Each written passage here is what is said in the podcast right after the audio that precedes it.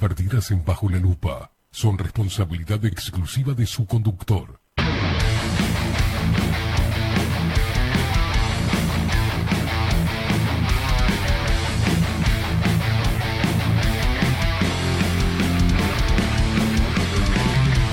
Muy pero muy buenos días. Eh, Bienvenidos a un nuevo programa de Bajo la Lupa por aquí por Bajo la Lupa Radio. Más independientes que nunca, carajo.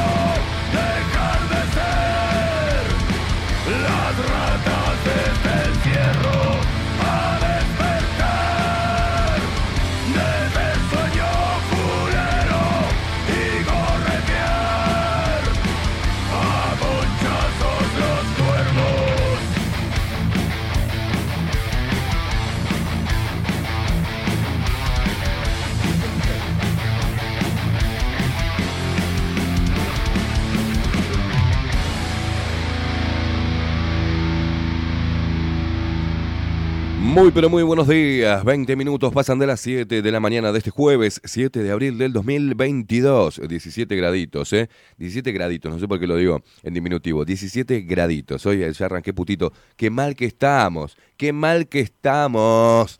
Sí, tenemos la voz totalmente tomada. Estamos totalmente tomados en realidad todos acá. Yo, eh, principalmente. Una cosa de locos. Qué quilombo, ¿eh? Qué hermoso quilombo. ¿Cómo andan? Basuras inmundas que se están empezando a comunicar a través de Telegram. Muchas gracias, ¿eh? Por el aguante. Em, ¿qué qui- ah, parece que Cabildo Abierto va a ser más entretenido el Parlamento. Sí, sí, sí, sí. Manini Ríos está como loco. Eh, allá le salió el Boca Andrade, que es uno de, las, de los íconos de, ¿no? de, de- de tendencia en Twitter. Qué asco ver a el Boca Andrade. Pensé que lo tuve enfrente y no aguantó ni siquiera una entrevista. Se terminó levantando el hombre. Pero se hace el gallo con, con muchos, ¿no?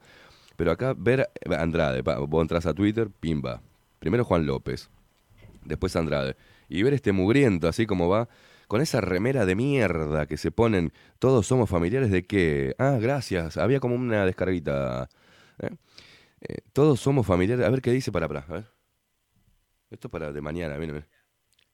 Domenech y encontrar un partido que haya pagado un precio más alto en la dictadura. Ay, Dios mío. No termina más, ¿eh? Dictadura, los guerrilleros, los tupamaros, milicos, todos amigos creando el circo, el circo parlamentario.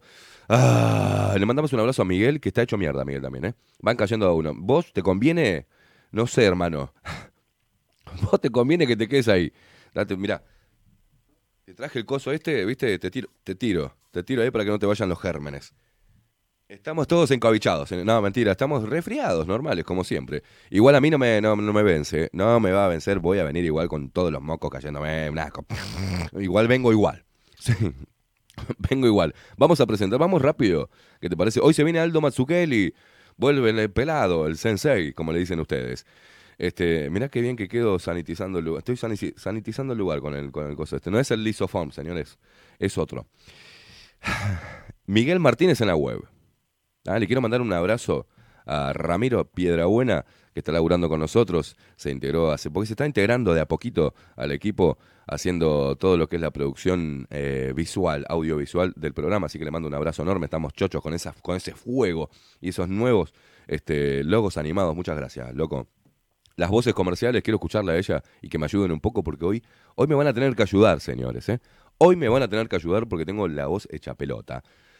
La- las voces comerciales tenemos a ellos dos, a los mejores locutores del país. Sí, por ejemplo, Maru Ramírez. Bienvenidos a Bajo la Lupa. Y la voz de Trueno, el macho, sí, Marco Pereira. Bienvenidos, luperos. Y quien nos pone al aire y hace posible esta magia de la comunicación. Es el único, es el eh, enorme. Estamos hablando del, del hombre que cachetea avionetas subido arriba del edificio. ¿sí? Ar- arriba, del- ¿Sabe dónde lo, lo- lo imagino? Arriba del Palacio Salvo. Porque nos trae algunos recuerdos. Arriba del Palacio Salvo, cacheteando avionetas. Sí, el, es él. El hombre que juega así, ¿no? así como juego yo acá con el mouse, juega con los tanques de guerra de Putin. Es el nuestro gigante, el señor Rodrigo King Álvarez.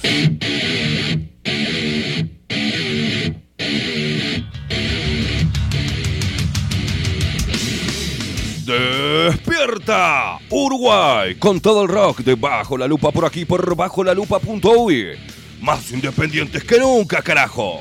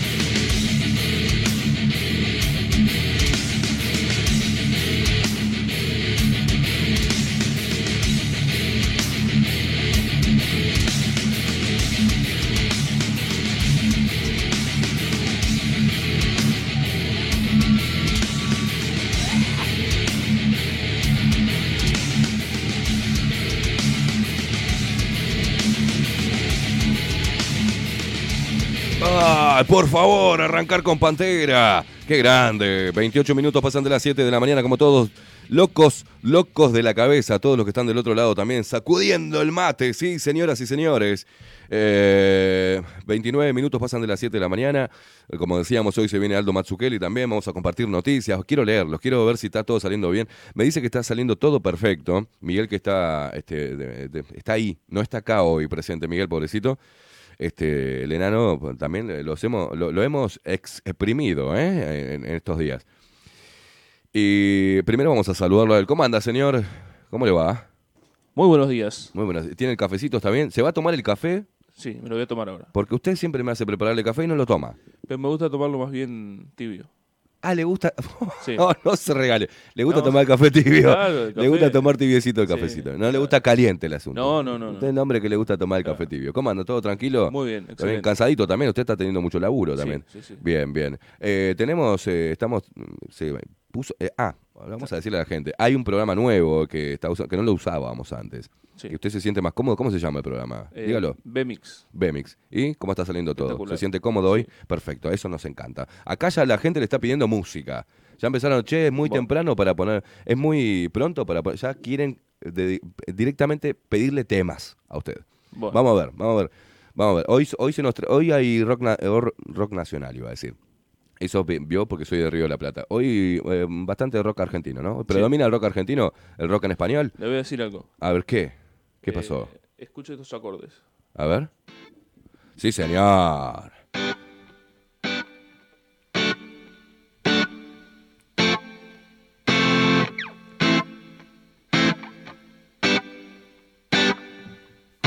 Divididos. ¿Qué ves?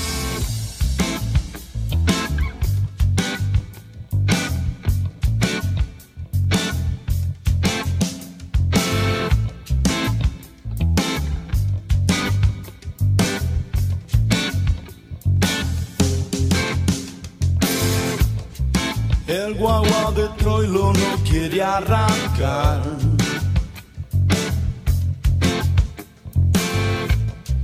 Falta envido, truco, chiste nacional. Estamos en Benaguita, el mayoral. Vamos todos, cantemos todos. Contame, ¿qué estás haciendo? ¿Estás yendo al laburo? ¿Estás en el bondi? ¿Estás con tapabocas? ¿Qué quilombo? ¿Tapabocas sí? ¿Tapabocas no? Ahora, el decreto, el decreto, no, pero no puedes entrar. ¿Qué quilombo que hay con el tapabocas? Están los rebeldes queriendo sacarse tapabocas en todos lados. Sí, señoras y señores, contanos qué estás haciendo. ¿Estás en el laburo ya? ¿Estás volviendo de laburar? ¿Laburás de noche? ¿Estás en el bondi? ¿Sos el único que no tenés tapabocas? ¿Están todos con tapabocas? Contame qué está pasando. Cuando la mentira es la verdad.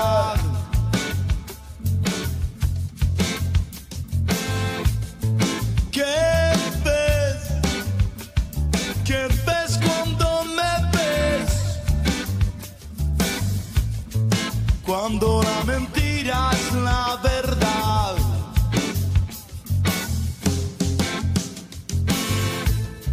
La prensa de Dios lleva póster central.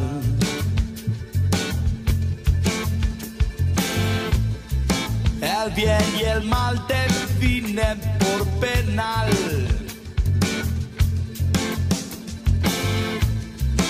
Vía la chapita purro en el palomar. Vamos, che, vamos, despiértese, carajo. cruzando La la vía para poderla pasar. Canta conmigo, guacho. ¿Qué ves? ¿Qué ves cuando me ves? Cuando la mentira es la verdad.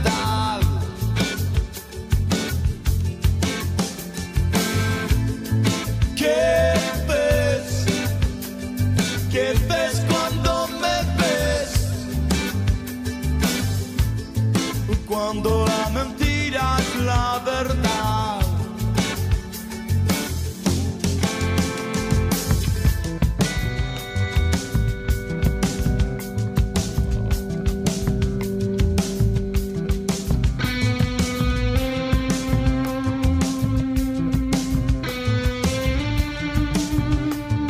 La gente que se empieza a comunicar con nosotros, como Jorge Tavitian, que dice, buen día, Lupero, felicito la musicalización de todo el día de la radio. Aguante, King Kong, dice, buena jornada.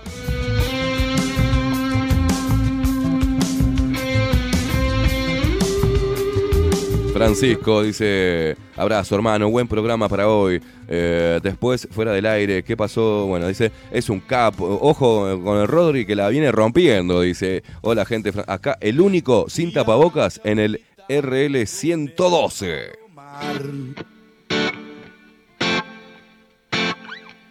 Cruzando la vía para poderla pasar. Elis dice, buen día, ¿cómo estamos hoy? Eh? ¿Pusiste en práctica las 13? No. Sí, Elis, estás, estás desde ayer, estás, con, estás on fire. Claro. Lo que estoy tomando, estoy tomando un montón de cosas, pero me dice, eh, eh, algo que claro, lo que no estoy haciendo, no me está sudando, no me estaría sudando el pecho. Es lo único que me estaría faltando para, para completar el tratamiento antigripe.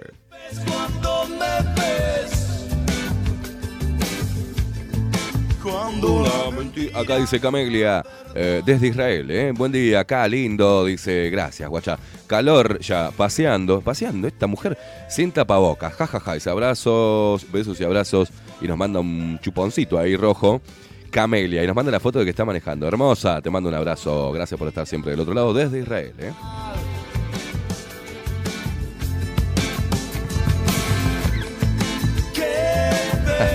Alejandra Mayada dice, buen día, Esteban y Rodrigo, camino al laburo, todos de bozal. mentira es la última. El hereje del rock, mira vos, buen día. En el Bondi somos dos, sin tapacoso, dice. Vamos, carajo. Chon, chon, chon. Ale nos está escribiendo, dice Esteban, de la cabeza estoy yo, con el cansancio que tengo y lo divina que está la cama, dice. "Mm, solamente yo me pongo el despertador a las 7 de la mañana para escucharte. Vamos, bajo la lupa, qué grande. Hay gente enferma. ¡Uh! ¿Sabes qué, Ale? Quiero verte en el show. Ya Me estoy agotando de tanto caminar. Hace dos horas que ando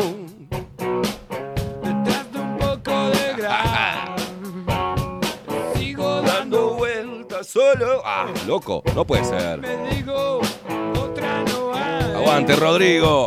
Parezco un alienado, nena. Que no sabe dónde está.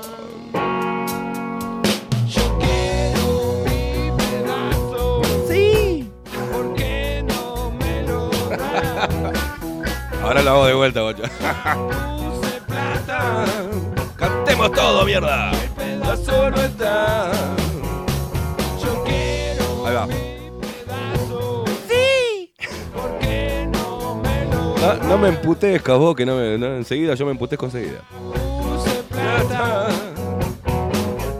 Y el pedazo no está. Ale dice, se habré trasnochado con esa música.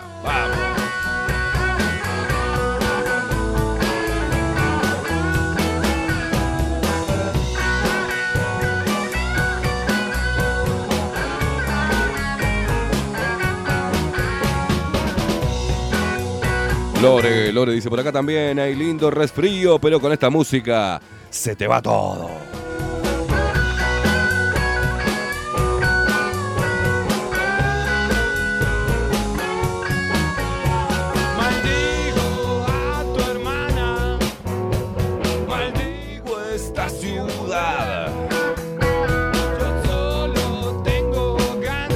Javier Smaldone dice, hola chicas, aguante el rock, ¿cómo están rockeros? El tapabocas rosa, dice. ¿Por qué no? Me lo, no me baje, no me baje, déjame que yo, yo pelotudeo, pero bueno, me baje, vos seguilo ahí. Puse plata.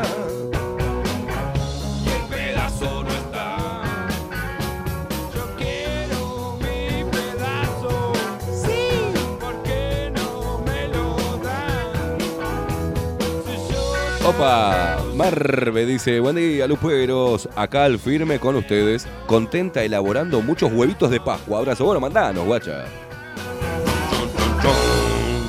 Mara, Mara dice, buen día. Nah, me pones rata blanca, yo te tengo que tirar algo. Rata blanca sonando en Bajo la Lupa Radio.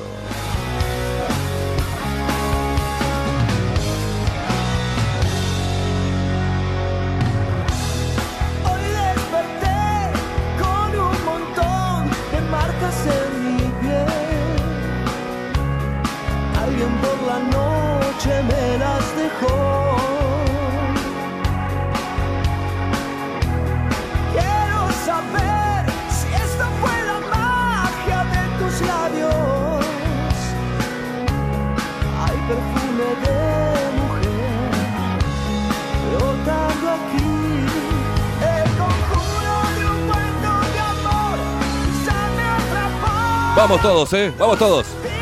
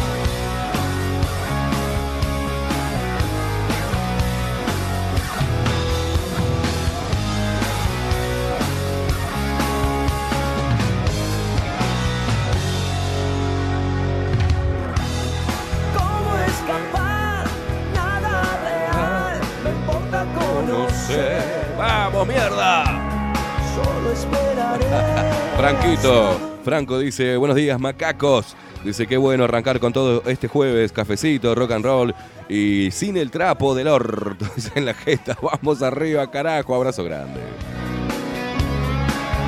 Duendes que A ver, Hugo Parisa, buen día Esteban y Rodrigo, les cuento, llevo 40 años fuera del país y gracias a Bajo la Lupa encontré un balance sobre mi país, dice, y despertarme con Megadeth a las 6 de la mañana no tiene precio, gracias, gracias a vos Hugo. puedo sentir su calor. ¡Vamos! Llego, llego a hacer un falsete, boludo, se me, sale, se me salen las, las golas. No, no puedo, no puedo. Ah, mi garganta. Buenos días, dice Daniel. Abrazo a todos. Gracias por estar siempre. Gracias a vos por estar siempre. Fausto dice: Hola Esteban. Hoy, cuando me estaba por bajar del bondi y dejé mi asiento a una vieja triple embosalada, tiró un alcohol en spray con un olor tan fuerte que hizo estornudar eh, una seguidilla de veces al señor del otro asiento. Me dolía. eh, aguantarme el cago de risa. Hay gente que sigue paranoica. ¿Qué querés que le haga? Elis dice, qué buena música, grande Ro. Dice, bueno, por acá colaboramos y nos emputecemos todos, incluso nuestros perros. También, todos, todos, todos emputecidos. Los perros, Delis, todos, todos. Vamos todos de vuelta, eh, vamos.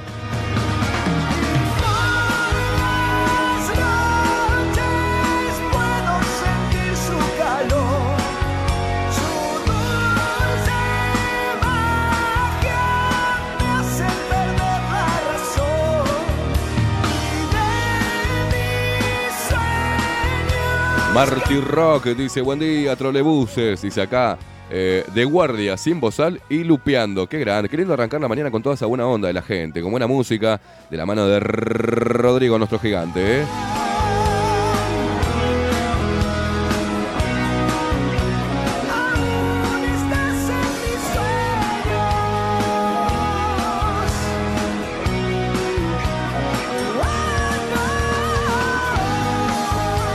Daniela dice, buenos días, lo que yo veo es la mayoría de la gente en las paradas con tapabocas, un horror, dice, temón de rata blanca, yo camino al trabajo, beso, beso para vos también.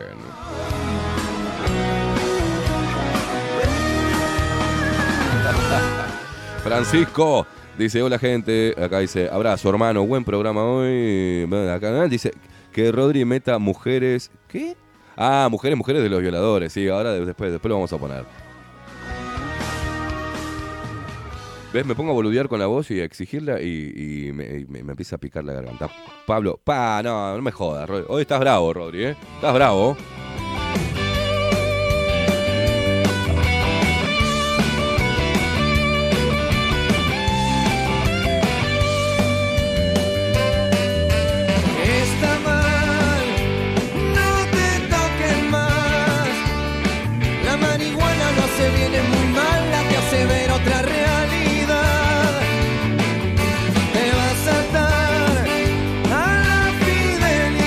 Pablito, Pablito dice, buenos días, Esteban y Rodrigo, acá las gemelas intolerantes y yo, en el 163, sin bozal. Somos los únicos.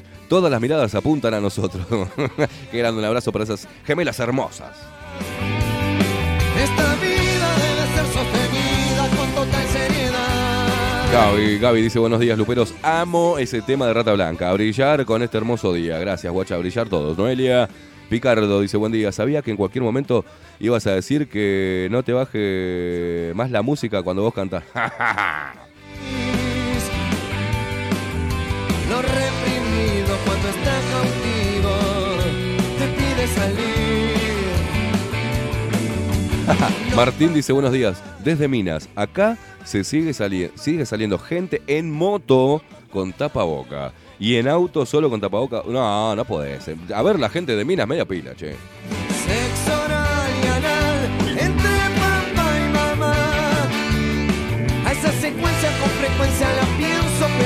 Ah, Ale dice, me siento adolescente otra vez. Y nosotros también, guacho. Jorge dice, es un chiste, pero no, no le das esto al aire. Ah, Bueno, entonces no la luego, guacho. Le mando un abrazo. Buenos días, muchachada. Nos mandaba, nos manda Jorge. Acá eh, Marcelo dice, buenos días, Esteban Rodrigo. Qué grande, con todas las pilas. Gracias, guacho. me hace vivir. No me persigo porque mucho de Acá Jime, Xime dice, buenos días. Acabamos eh, ayer los seis. eh, eh, escriban bien porque si no me hacen tartamudear, guachos. Buenos días, acá vamos ayer. Acá vamos. Ayer los seis bus que tomé sin tapabocas. No me dijeron nada. Seis bondi te subiste. Pa.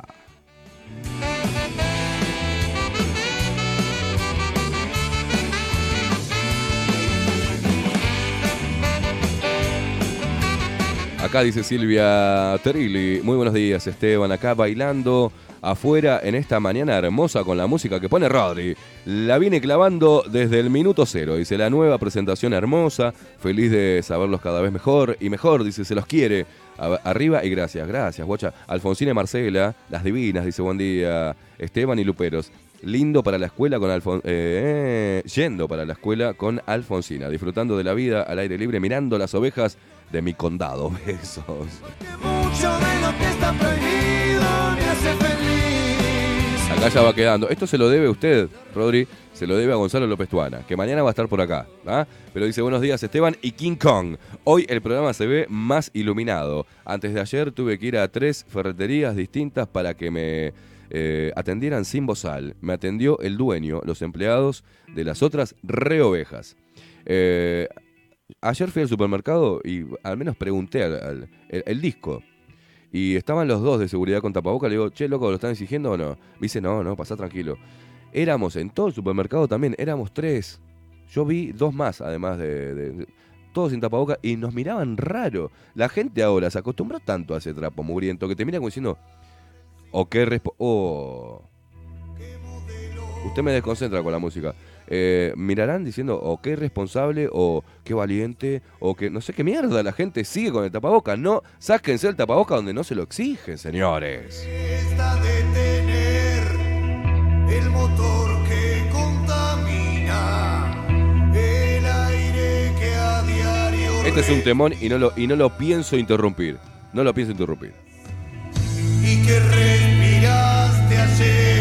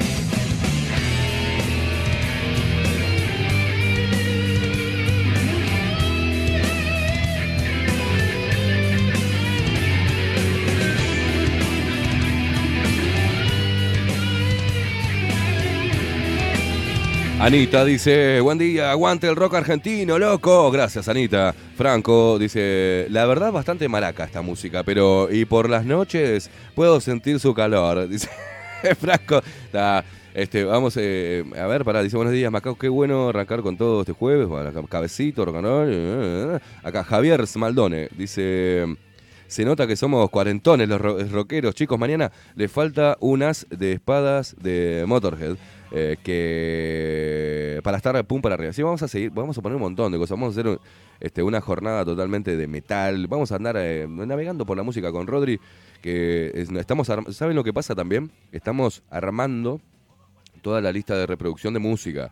Entonces vamos mechando, vamos mechando, vamos mechando y Rodri se está armando todas las listas de reproducción también acordes al, estilo, a su gusto también y al gusto de ustedes. Es la idea, que nos guste a todos. Vamos a ir pasando por décadas de- de- desde música vieja, música más moderna, rock este, en español, eh, rock latinoamericano, eh, rock en inglés. Vamos a andar por todos lados, heavy metal, trash, de todo, de todo, de todo. Pero tengan paciencia, guachos.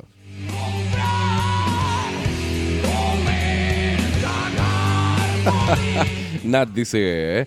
buenas, buenas, locuras, hermosa mañana. No me pongas esa música que me pongo loca. Dice, bueno, sí, sí. Arriba, Rodri. En vez de ir a laburar, quiero irme a tomar una.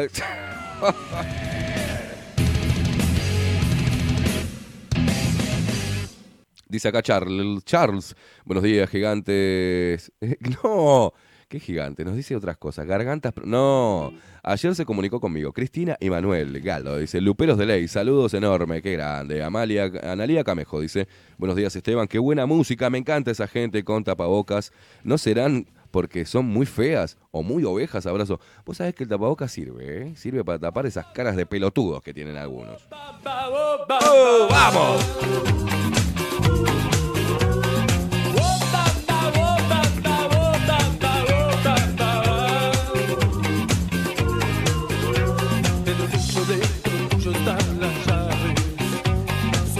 ¿Sabés que lo, tuvimos la suerte de verlo en el Atlántida Rock Festival? A Ciro y los Persas dieron un show de la putísima madre. La verdad suenan igual, en vivo, con una fuerza tremenda. Se disfrutó mucho, ¿eh? Vamos a cantar, dale, dale. Me- hay que despertarse. Yo, a ver si me ayudan un poquito hoy con la. Estoy con la garganta hecha, pero bosta. Ayúdenme.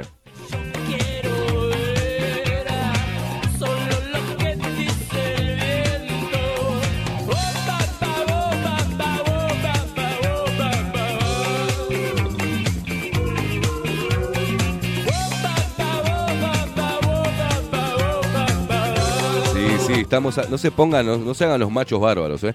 Estamos eh, con la música tratando de, satisfacer todos los gustos. Te pusimos hermética recién, no hinche las pelotas, ¿eh?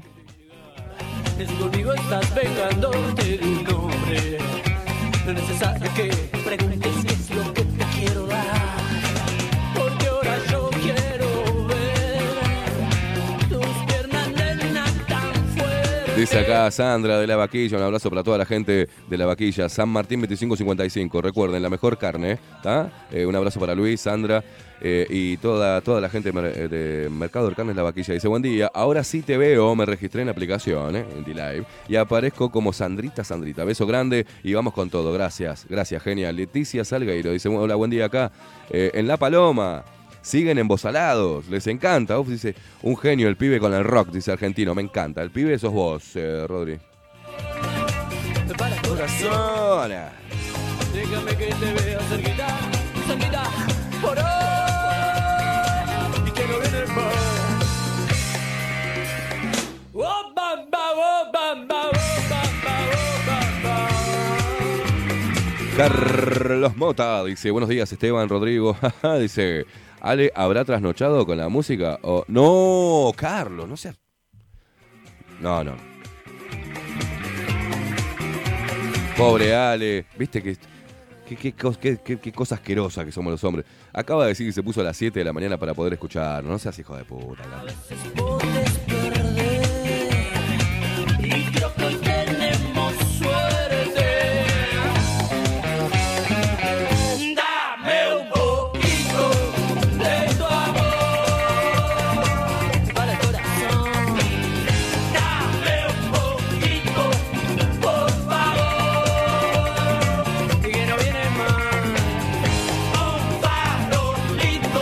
Acá nos dice Mara, dice, buenos días, buena jornada, Gurice, nos dice, sí, ya subí la clase de ayer y el capítulo de Chomsky a la carpeta que te compartí desde Drive, nos vemos después de clase. A mí no, me estás mandando algo que a mí, para nosotros no es, este, Mara. eh, dice así, yo antes tengo Facu, así que llego sobre la hora, besos, besos, eh, besos con pita. Bueno, bárbaro, Mara. eh, ¿Te quedó, Rodri? ¿Eh? Eh, Subió el capítulo ya y nos vemos después de clase. Nos vemos todos con Mara después de clase. Me mandaste un mensaje equivocado.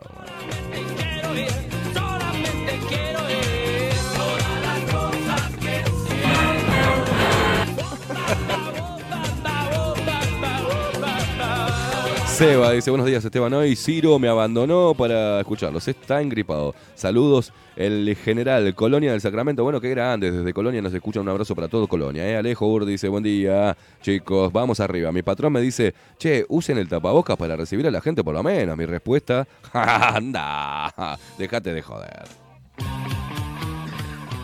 Guau, ¿cómo mi garganta? No sé. No sé cómo voy a hacer para llegar. Aguante Iorio, nos decía acá Fausto. Mariana, eh, buen día. Yendo a Montevideo en Copsa, el chofer, la guarda y los pasajeros sin tapabocas. ¡Vamos, carajo, el Copsa! ¡Uh!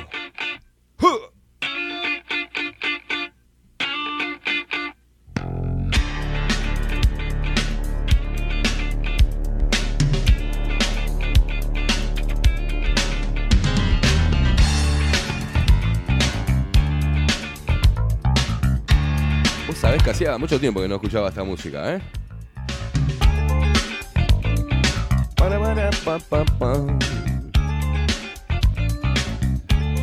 Y esto, Diego. Buen día, casa chingones. Estoy en un hotel de Melo y cero tapabocas. Nadie en voz al lado por acá. ¡Qué grande! ¡Aguante Melo! Yo tampoco, Charlie. No, señor.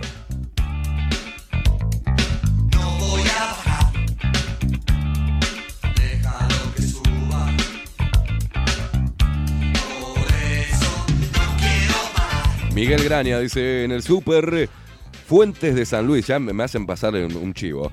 Eh, permiten entrar sin tapabocas a los clientes, pero por ahora obligan a los empleados a usarlo. Dice, buenos días, perdón, ¿vos sabés que sí, vi eso. Todas las cajeras de ayer del disco estaban con tapabocas. Y los empleados. Ahora entré a otro lugar y es como que eh, quedó muy bueno. Entré a una perfumería muy conocida que vende cosas baratas. Porque yo, como soy un metrosexual, me compro cosas para estar bien, ¿viste? Eh, no, entré a una perfumería y estaba. Eran como intercalados. En una. Hay una caja que tiene una. Dos, tres cajeras. Dos sin tapaboca y una con tapaboca. No, perdón, al revés. Una sin tapaboca y la que está al lado con tapaboca y la otra también con tapaboca. Pero vas y las chicas que están reponiendo en las góndolas, la mitad con tapabocas y la otra sin tapabocas. A las chicas que te venden en otro, en otro eh, cosa también, una y una intercalada, una con tapaboca, otra sin tapaboca. Yo no entiendo por qué eso, ¿no? Pero es porque se van convenciendo de, a poco, porque le dicen, bueno, vamos a hacer el 50 y 50. Vayan turnándose el tapabocas, por lo menos para mostrar algo. Y creo que es porque hay gente que es fanática y que va a comprar y va con el tapabocas por más que no se, no se exija. Entonces, bueno, irán a que las atiendan las chicas que tienen tapabocas. es terrible esto.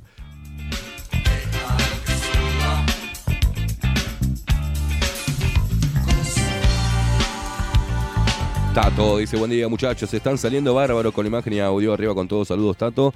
Un lujo la mañana. Y si sale un callejeros eh, ¿eh? sin destino es un pegue. Arriba, Rodri, Esteban, a cuidarse. Mauricio, ¿qué dice? Agitando la cabeza como un loro. Hermética, qué bomba, dice.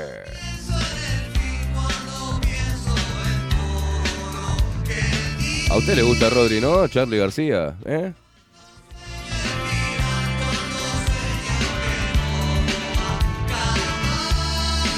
Usted tiene 26 años, Rodri. ¿27? 27 añitos. 27 años. Si le gusta Charlie García, eh, podemos decir que hay esperanza en el mundo.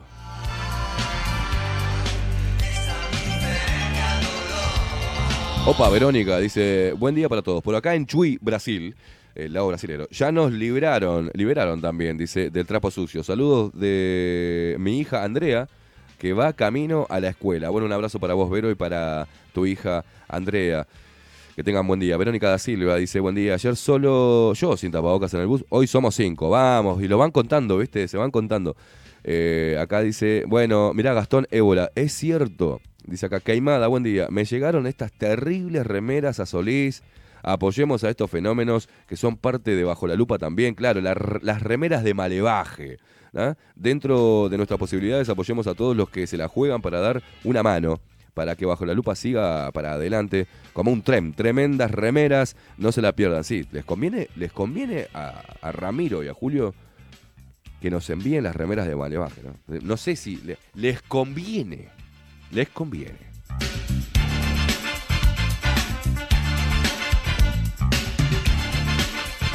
Juanjo dice, buenos días, estimados, ¿qué tema Sol de Hermética? Otro día para hacer, dice, si mal no recuerdo, del álbum Víctimas del Vaciamiento. Dice, ayer dejé de seguir en Instagram ah, al personaje humorístico Darwin Desbocati. Increíble la alegoría ridícula que hizo sobre una supuesta popularidad del bozal entre la población uruguaya y sus beneficios. Dice, algo así pone, un fantasma muerde bozal. Bueno, otra vez creo que le erró también con el tema de los de los celíacos, un tema que hemos tratado acá bajo la lupa mucho, ¿no? También eh, yo justo no, estaba no estábamos al aire y nos mandó la Asociación de Celíacos de- del Uruguay, a CELU, y, e hizo un comunicado porque lo que dijo Darwin de Bocati fue una, una locura. Es humorista, bueno, hay que bancársela, ¿no? Yo la verdad no, no, no, no, no lo escucho. En realidad no escucho a nadie. Este, y eso que estamos haciendo radio, y siempre se me criticó eso, pero lo que pasa es que no, no escucho porque no, no me llama la atención, no, no, me- no, van a decir nada, van a boludear, van a, a través del humor, porque son cagones, a través del humor van a, van a hacer alguna que otra crítica, como a través del humor también hace una crítica sesgada a la murga y todas, ¿viste? Eh, no, no, no es algo que, me guste mucho, la verdad. No, soy, soy vos poneme música siempre, Rodri, no tengo no, no.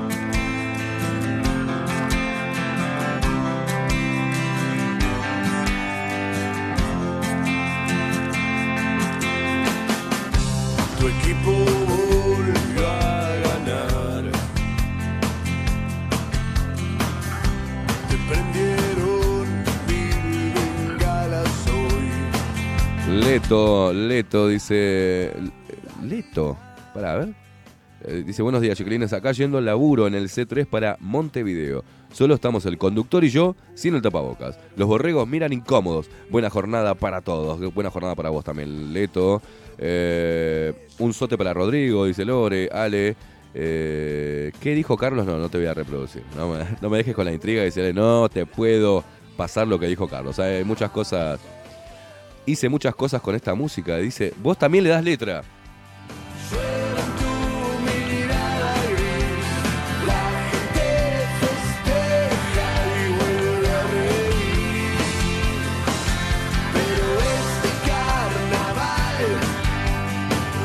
Martín, Martín, ¿qué me estás mandando? Un chivo eh, camuflado. Dice, buen día Esteban, buen día Luperos. Hoy inauguró la temporada Viajar a Buenos Aires por el día, sin vacunas, sin barbijos, sin testeos, sin todos eh, ¿no? los etcétera. Más tarde les cuento qué sucede. Buen programa. No me metas un chivo, no me metas un chivo. Ya lo veo venir, Martín, te mando un abrazo. Y aunque estés solo, sin corazón, ahora tenés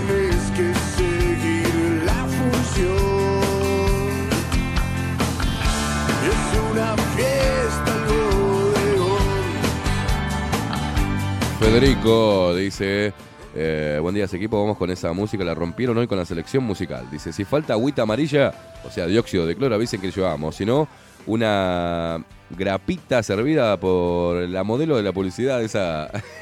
Que está en el caballo, no, no, dejate de joder. Alicia Quesada dice, me encanta esa música. Eh, mm, buen día, Esteban y Rodrigo, a fin, empezando el día escuchando los Wilson al trabajo y yo por desayunar. Feliz miércoles, abrazo. Bueno, muchos mensajes me están quedando colgados porque están escribiendo como loco. Qué cantidad de gente que tenemos del otro lado.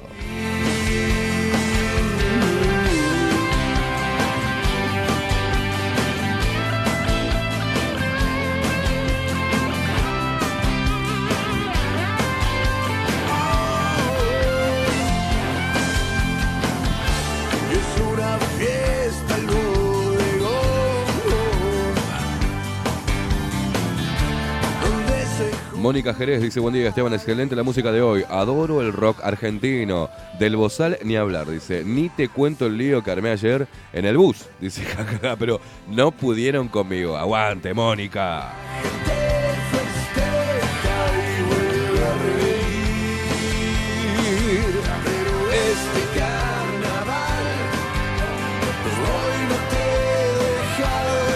Marcelo, aguante Marcelo, que ayer nos mandaba el video que estaba quitando el, pegotín que dice prohibido el ascenso sin tapabocas en el bondi. No está contento. Dice, eh, ah, buen día, nos decía ayer. Hace tanto tiempo que quería hacer esto, sacarle el sticker al bondi que maneja. ¿eh? Buen día, Esteban. Resumiendo, el tema data lo pongo 20 veces al día en el bus y no les entra, che. Dice, un pedido. eh, this, is new shit. Un pedido a Rodrigo. Bueno, ahora le vamos a estar pasando eso. Marcelo dice. Eh,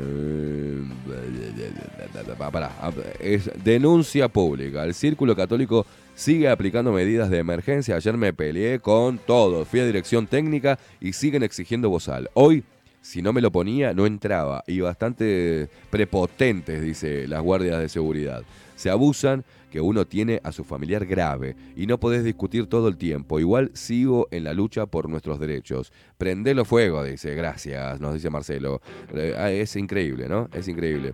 Eh, otro temazo, ¿eh? Otro temazo, pará. Dice eh, Daniel Barrón, buen día Esteban Rodrigo y Webmaster, dice, hoy con sabor más a primavera que otoño. Eh, extraña sensación la de ser el único en el súper y otros lugares sin bozal.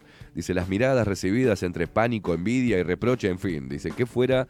Qué fuerza en el arranque, a no olvidar los clásicos. Te permiten elegir libremente, con o sin bozal. Me causó gracia. Vos metrosexual y otros no llegamos ni a 90 centímetros. Cállate, Daniel. No su interior es luna, son sombras lejanas del la, la descripción exacta nos dijo Javier. Buen día, Soretes de Luz. Buen día para vos, Sorete también. melancolía de esperar, de esperar, esperar que ella vuelva y me diga. Acá, ¿quién nos dice Marve? Es porque el disco, lo que hablamos de los, de los este, bozales, es porque el disco, los empleados, en el disco los empleados son súper ovejas. Esteban, doy fe de ello. Cajera por 17 años en disco. Y te aseguro que sin un solo cliente, eh, si un solo cliente se queja, mandan a todos a ponerse el bozal. No piso disco nunca más. Ya me liberé de ello. Yo voy porque me queda cerca y aparte ahora no, me hicieron, ayer al menos no me hicieron ningún problema por entrar sin tapabocas. que sentir con paciencia infinita Mara dice, qué vergüenza, venía recopada, dice, lo siento. Nos mandó, un- bueno, no es, no es una vergüenza, nos mandaste un mensaje equivocado y te lo leímos al aire. Hablando de Malevaje, pasamos un tema porfis, ahora después en, en el otro bloque lo pasamos. Eh, Pela Fabián dice, uy, la mancha de Rolando, sí. Bien, Rodri, acá te están eh, alabando la, la- la selección musical, Rodri.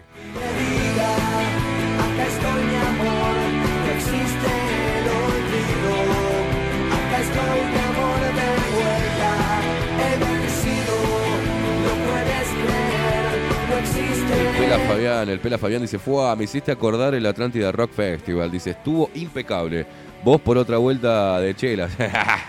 sí, eh, Pela Fabián. Cuando mi hijo se queda conmigo, lo despierto con la música de Bajo la Lupa. Y nos odia a todos, dice. Hoy sé que está más ecléctica junto a este... Eh, Ayer de mañana ya tuve mi primer cruce por el Bozal en el mini shop de la acción de 18 de Acevedo Díaz. Lo tuve, eh, le tuve que aclarar que no podía eh, exigírmelo. A la noche, la tienda inglesa de Montevideo Shopping, todos con tapaboca, clientes y empleados. ¡Todos! Y yo no, dice el Pela.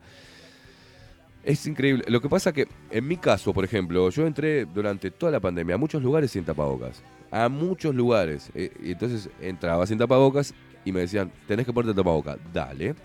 Eh, me lo pongo. Porque no iba a entrar en quilombo. Ahora, después que se levantó la emergencia sanitaria, sigo entrando igual y ya ni siquiera me dicen nada. Y el que me lo dice, de repente, si es un lugar donde y no tengo apuro, digo, ta, me voy y voy a comprar otro lugar. Eh, simple. No, no, no, no hay mucha vuelta. Este, y ahora están todos subiendo videos de que los lugares no los dejan eh, eh, entrar con sin tapabocas. Tenés la opción. Este, no le compres. no consumas ahí, si son pelotudos, hasta que se den cuenta, ¿sabes? Los lugares que exigen tapabocas van a trabajar para las ovejas. Cuando les deje de comprar y le bajen las ventas, más de las que les bajaron ya por el tema de la pandemia, se van a dejar de pelotudear. Entonces, la gente puede hacer el cambio. Todos los cambios los puede hacer la gente. Lo que pasa es que la mayoría de las personas eh, son pelotudas. Eh, para resumir, ¿no? Ese es eso.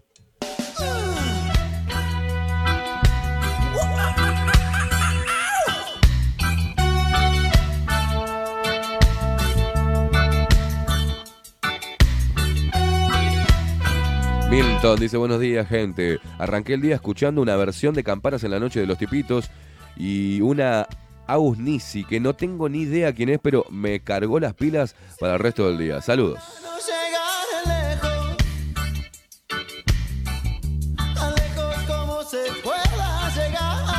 Nico dice, hola, buen día Esteban, eh, super grupo lupero y audiencia militonta. Dice, ayer cuando me venía del trabajo a las 11, a las 13.30 en el 151, yo parecía un lobo entre tanta oveja. Hasta el conductor venía de bozal. Dice, un abrazo, buen eh, jueves, no, hoy es jueves, no seas maraca, el lupero Nicolás Altorio. Acá José Luis Figueredo dice, de la misma manera antojadiza que le exigieron tapabocas en tienda inglesa a la señora, si una ley... eh, sin una ley necesaria para tal cosa, le puede exigir cualquier, ah, cualquier comerciante lo que se le cante. Por ejemplo, te ven llegar y te dicen, usted eh, desvístase y póngase esto. Y te dan tanga, bragas y minifalda, peluca y caravanas. Total, dice, eso que pasó en tienda inglesa se llama violencia privada. Pregúntenle a Onigre.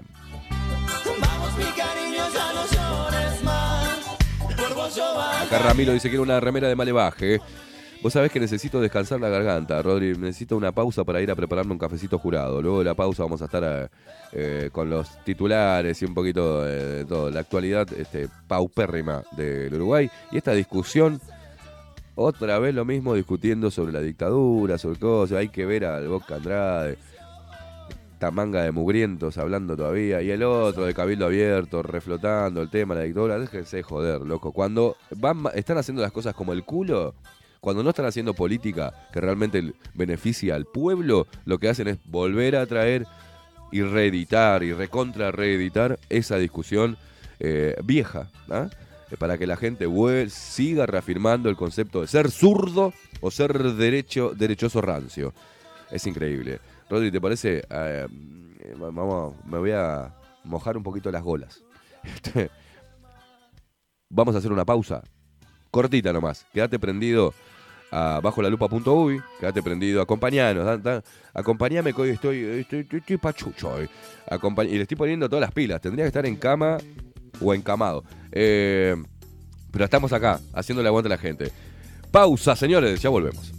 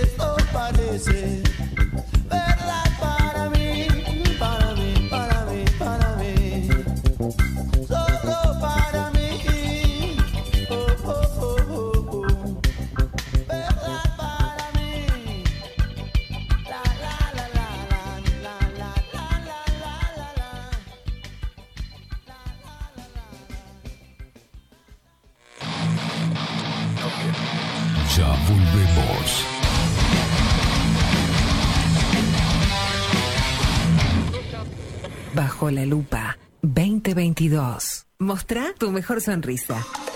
En Timbo, consultorio odontológico, te ofrecemos la atención y todos los tratamientos necesarios para recuperar tu salud bucal. Reserva tu consulta diagnóstico sin cargo al 099-750-182. Te esperamos en Colonia 1181, oficina 505, esquina Cuareim.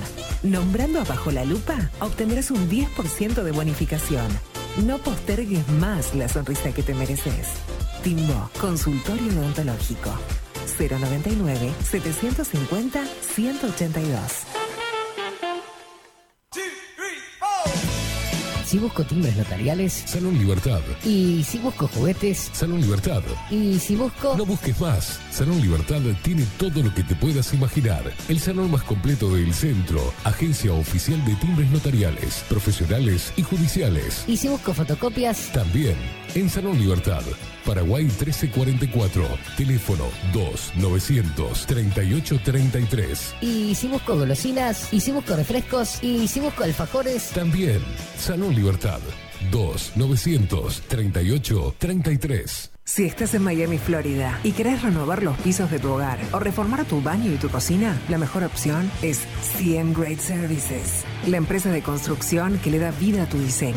Más de 20 años de experiencia avalan nuestro trabajo. Reformas, revestimientos de pisos, baños y cocinas. En Miami, Florida, CM Great Services. Contactanos al 786 536 8822.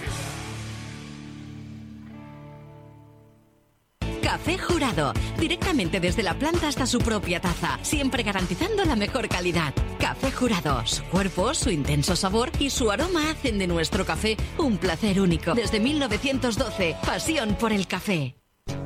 Mercado de Carnes La Vaquilla Ofrece a sus clientes los mejores cortes y la mejor atención. Ventas por mayor y menor. Descuentos especiales a colegios y caterings. Envíos sin cargo. Teléfono 2-208-9877. Horarios de lunes a sábados de 7 a 13.30, de 17 a 20 horas. Domingos de 8 a 13 horas. El tierno sabor de nuestras mejores carnes a su mesa. Mercado de Carnes La Vaquilla. Avenida San Martín, 2555. Teléfono 2-208-9877. Envíos sin cargo. La Carola. 14 años haciendo las mejores paellas y tortillas españolas de Montevideo. Sus chefs, Marcos y Carola, no solo ofrecen las mejores paellas, sino que también tienen las mejores pavlovas de la ciudad. Cuentan con un jardín exclusivo para tapeos, degustaciones de vinos y reuniones familiares. También ofrecen un menú express con opción de pasta y jugos naturales. De martes a viernes a partir de las 20 horas, sábados y domingos, también al mediodía. Instagram, La Carola Tapas. Gonzalo Ramírez 2225, esquina Juan Polié. Reserva tu lugar 099 24 20 72. La Carola, el clásico de la ciudad. Pescadería El Italiano. Ubicados en el puertito del museo, les ofrecemos pescado fresco todo el año y gran variedad en mariscos, productos de excelente calidad, llevando confianza a su mesa. Los esperamos con la mejor atención personalizada. Pescadería El Italiano, de martes a domingos, de 8 a 20 horas. Contamos con envíos. Pescadería El Italiano. Comunicate al 2-622-7930 y por WhatsApp 095 43 3502.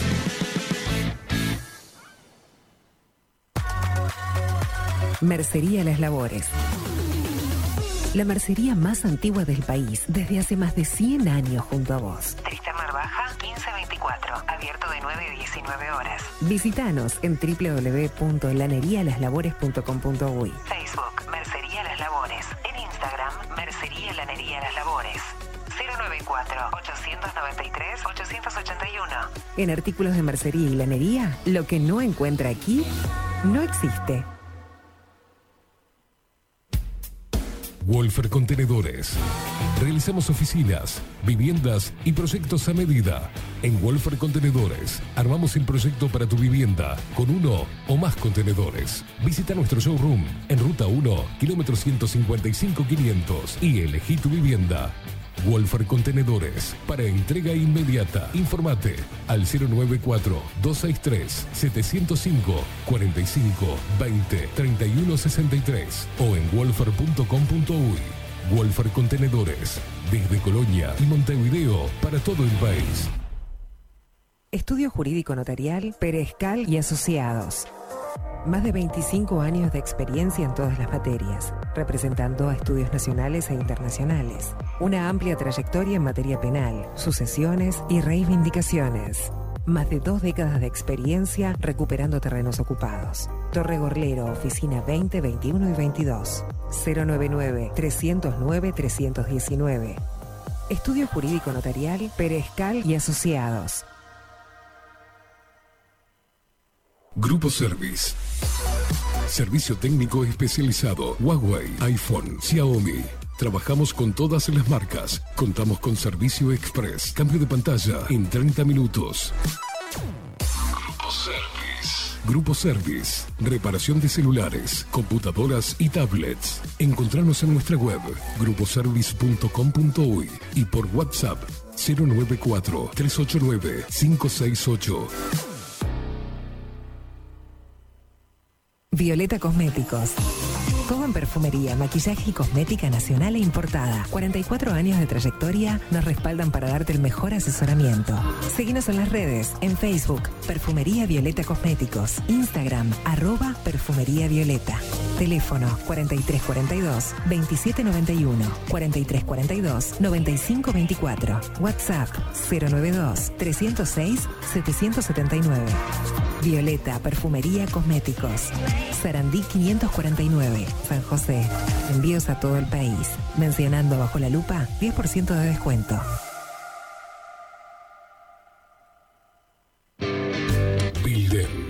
Transformación digital. Creamos la estrategia de transformación digital para que tu empresa avance y se adapte a los desafíos de hoy. Desarrollo y posicionamiento web, community management, planes de marketing digital. Builder. Transformación digital. Comunicate al 094 400 060 o escribinos a hola.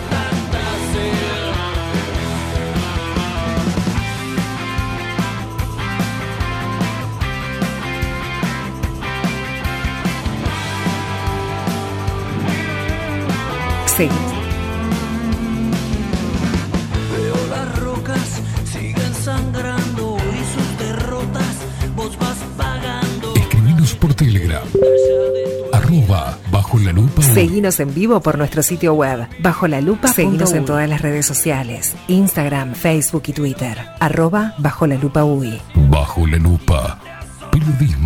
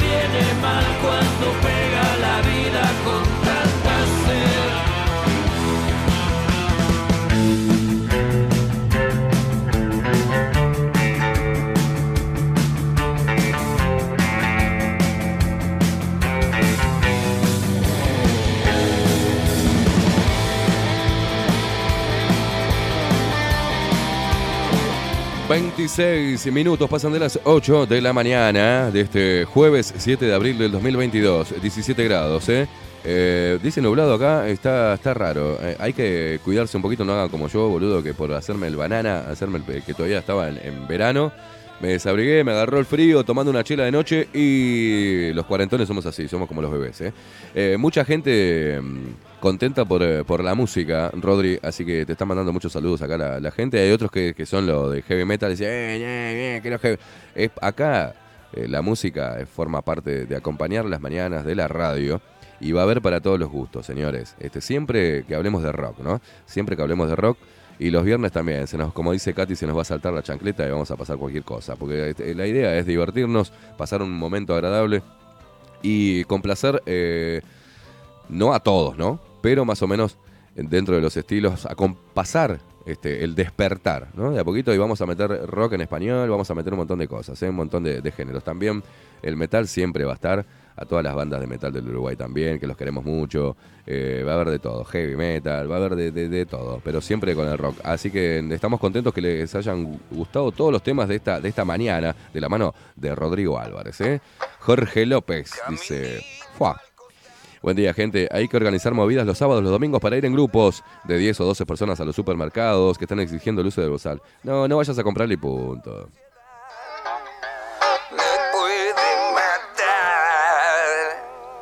Soy el que nunca aprendió desde que nació cómo debe vivir el humano. Llegué tarde al sistema, ya estaba enchufado, así funcionando. Siempre que haya reunión, será mi opinión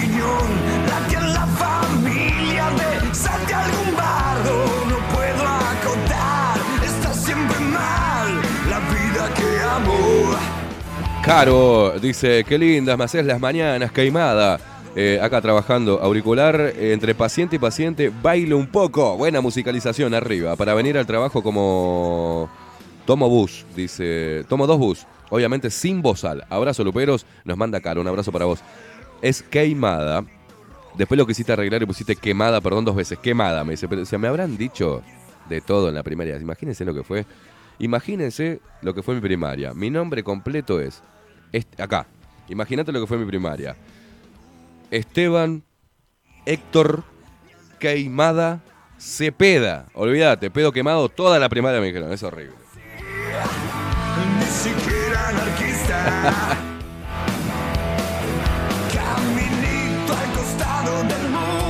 El Pela Fabián, que está tomando cafecito jurado, nos manda la foto. Ahí dice, bien hablado por la música. Este, el pelado hoy está contento con la música. Esfínteres relampagueantes, dice el Pela Fabián.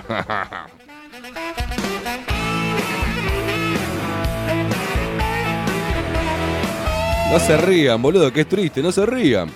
Me decían pedo quemado en la escuela, ¿qué crees que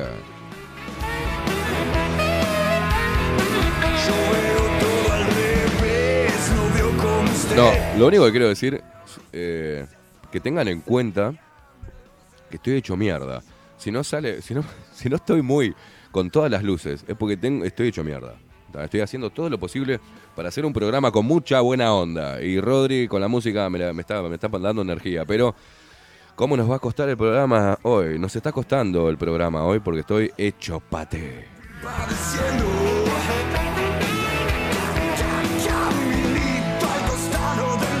Ah, mirá vos, pila, dice Héctor, somos tocayos. Soy Héctor Fabián. Aguante los Héctor. ¿Hay algún otro Héctor? Gachi Pachi, algún otro boludo de Sagitario? ¿Algún otro Héctor en la audiencia? A mí el nombre Héctor me gusta. Es Héctor, no es un nombre de, de, de trolo, ¿no? Es Héctor. ¿Cómo te llamas? Héctor. Héctor es el nombre de mi padre y de mis dos abuelos, que ya no los tengo conmigo, pero eran Héctor, mi abuelo materno, mi abuelo paterno Héctor, mi padre Héctor, y a mí y me querían poner Héctor y mi madre dijo, ey, nada, nada, pará, pará. Entonces, ahí transaron. En realidad yo contesto, mi, mi madre me quería poner Pablo Gabriel. Y mi padre me dijo, le dijo a mi madre, eso es nombre de puto. y ta, transar, mi padre me quería poner Demetrio. Demetrio me quería poner, hijo de mil puta, menos gracias, mamá. Y transaron, por- oh, y transaron por Esteban, que significa hombre coronado de gloria, o de cuernos. Y fue el primer mártir de la historia bíblica. Casi todos mis hermanos tienen eh, nombres bíblicos. Arranca, arranco yo, Esteban. Digamos, Esteban fue el primer, eh, al menos en, la historia bíblica, el primer hombre que murió en nombre de Dios, por no negar a Dios, ¿no? Lo cagaron apedreado, lo cagaron apedrada, pobre Esteban. Y después Miriam, Jael, mi otra hermana, eh, Santiago, y después ya mi madre y mi padre se descajetaron y le encajaron Noel y Mauro, Brenda y toda la movida. Pero Brenda por el- eh, le pusieron por el. ¿Se acuerdan del personaje de para, para los cuarentones por ahí? ¿Se acuerdan? Beverly Hills, 90210. Creo que ella, la protagonista, era, era Brandon y Brenda. Eh, y le pusieron eso a mi hermana. No sé por qué estoy hablando de esas boludeces, pero bueno. Yo qué sé. El hijo tenaz de tu enemigo. El muy verdugo cena distinguido. Dice, buen día Esteban, lee esto, eh, lee lo siguiente con voz de vieja chota e ignorante. ¿Viste, Esteban? Estás así porque no te vacunaste. Eh, estás a tiempo, mijo. Por favor, hacelo. No, estoy así, ¿sabes por qué? Porque se me terminó el dióxido de cloro. Ya tengo de vuelta el dióxido de cloro. Ya empecé a tomar y empecé a tomar ayer. Así que te imaginas, mirá cómo estoy hoy. Es así. Mónica Jerez dice, buen día Esteban, excelente. Bueno, acá dice, ¿qué, qué cosa Esteban? Mi padre se llamaba Héctor y mi nuera es Brenda. A ver, gachi pachi. Ah, bueno, Pela Fabián. Y después de ver Troya, dice, y al Héctor de Troya, que las minas se meaban por, por ahí, me amigué con el Héctor. Dice, dice ¿qué, qué, si serás putito, eh?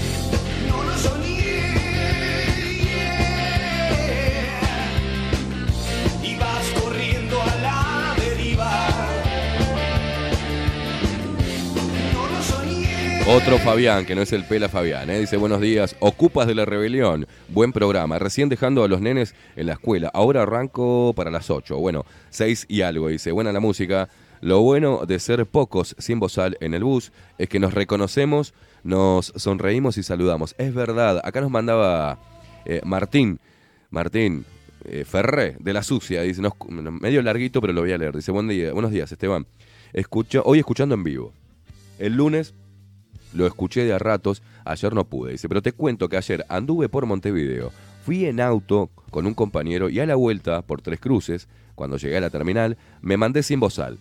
A ver qué pasaba, dice. Y paso la puerta, veo la gente con bozal, pero los de seguridad no me dijeron nada. Por ahí veo a uno sin bozal y dije, güey, somos dos. Seguía pasando frente a los guardias a ver si me decían algo y nada. Igual tenían el reflejo de mirar, dice.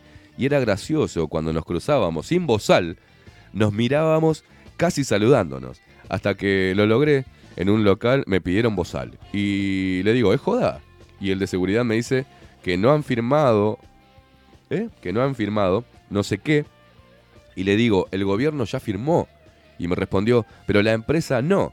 Otras ovejas. Seríamos el 5% sin bozal en el shopping, después en el bus rumbo al pueblo, era el único sin bozal. Es cierto eso que un abrazo para Martín y para todos los chicos de, la sucia, ¿eh? Em, a mí me pasa cuando voy caminando por la calle también. me pasaba antes caminando por la calle, ahora se empezaron a liberar un poquitito algunos, porque el gobierno les dijo sáquense el bozal. Yo caminé, a ver, caminé desde que se declaró la, la emergencia sanitaria, no paré de hacer vida normal. Tomar mate con amigos, eh, ten- tener sexo, abrazo, besos, caminar por la calle sin tapabocas, entrar a varios lugares sin tapabocas. He ido a lugares donde hay- había gente este, y nunca me pasó absolutamente nada. ¿eh? Eh, pero hay gente ahora que, se siente más confiada porque el gobierno, con el decreto, el, cese de la, de la emergencia sanitaria, pero hay otros que ya, que son imbéciles desde nacimiento, ¿verdad? Que van a seguir defendiendo. Ahora no puede ser que esté dividida la, la población de vuelta entre los que usan bozal y los que no usan bozal. Es una cosa de loco. Y cuando vas caminando por la calle te reconoces. A mí, por ejemplo, puede estar buena una mina, pues la podés mirar, eh, pa, qué buena que está, pero lleva bozal y ya me, me la recontra bajó, ¿no? O entras a un lugar donde, por ejemplo, ahora, y es cierto, te reconoces con el otro, como diciendo, mira esta manga de pelotudos, ¿no? Es una complicidad que hay de las personas que no usamos tapabocas. Y bueno, si, será exitosa, ¿eh? si será exitoso el dominio del poder sobre la mente de las masas, que nos tenemos que conformar con empatizar por no usar un trapo inservible en la boca, ¿no? Qué increíble.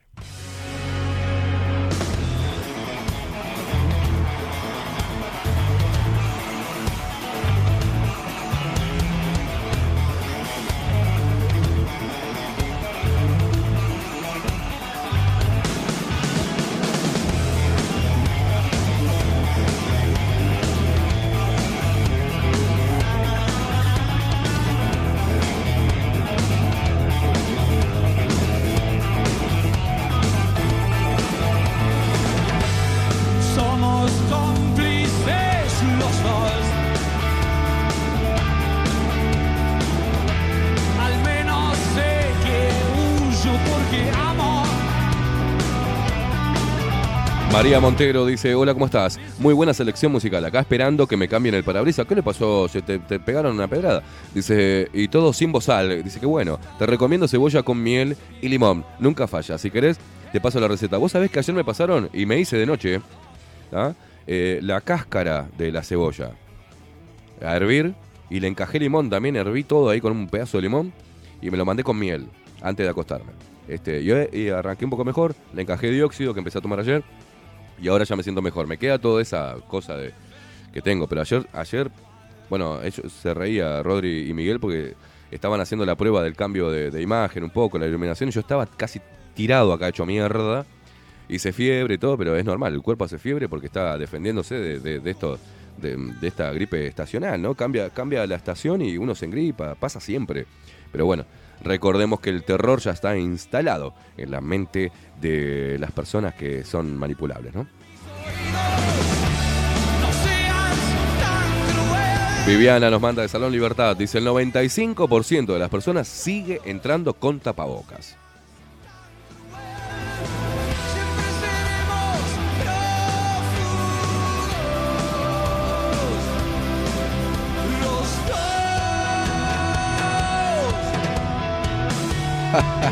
Ahora voy a empezar a ahorrarme calenturas, dice, porque a los que no lo, no lo usan, claro.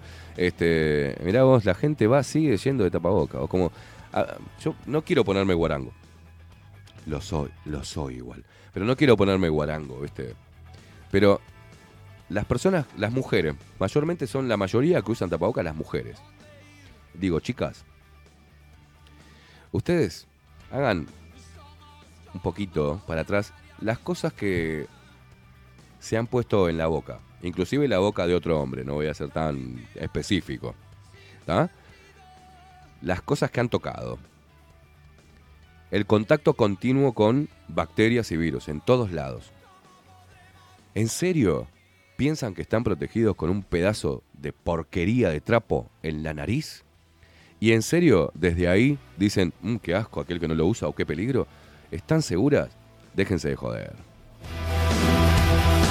Siempre seremos prontos.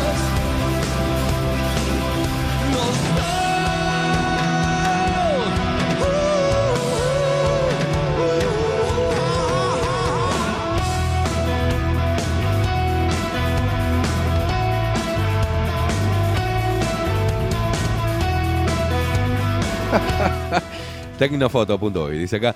Buenos días, yo calculo que los fraudeamplistas van a seguir usando bozal para llevarle la contra a la calle. Y es muy probable, muy probable. Hay gente que todavía sigue usando el tapabocas rosado. Qué hijo de puta.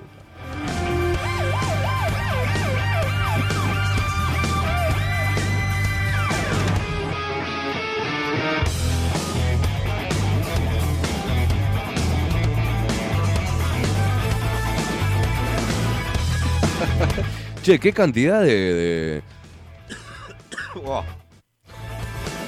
Ah, qué cantidad de mensajes, qué cantidad de gente. Están muy activos hoy, ¿eh? Nos extrañaron, putitos, ¿eh? Nos extrañaron.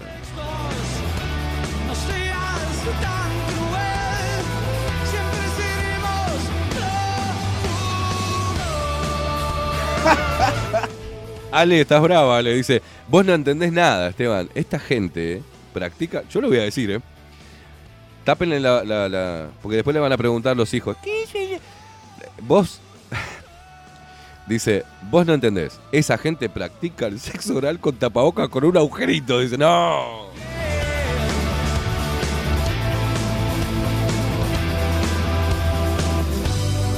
Siempre seremos. O agujerote. Dice, no, no, basta, estás- ¿Qué te pasa hoy? Soda.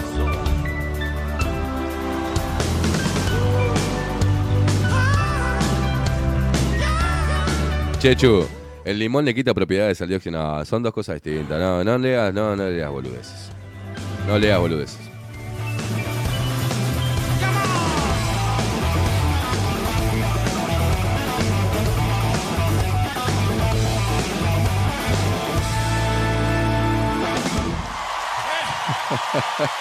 Ay, ¿qué dice Juanjo? Dice, yo ayer me estaba cagando de la risa por la calle. Dice, me cruzo cada elemento. Ayer un flaco de no más de 30 años, bozal por supuesto, y hace una bifurcación a la izquierda, baja la calle y dos metros después bifurca a la derecha y se reincorpora a la vereda. Nah, me hizo el día.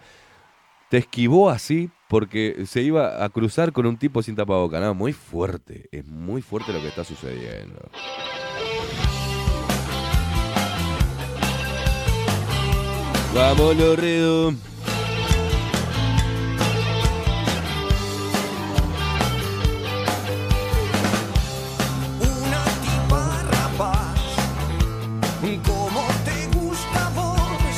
Esa tipa. Bueno, Rosy, bien, dice, mi, mi diagnóstico es que lo tuyo, o sea, lo mío, no es gripe, es la reparación de tu organismo después de pasar estados de nervios, rabia o ansiedad por no cumplir con la audiencia lupera. Saludos y pronta recuperación. Sí, tiene, tiene mucho que ver eso. Este, normalmente, a mí y a todos nos sucede, cuando pasamos por una etapa de, de- de mucho, de estrés, eh, pérdidas, eh, nervios, eh, desilusión. eh, bueno, son estados de ánimo que también se reflejan en, en- la salud del cuerpo, ¿no?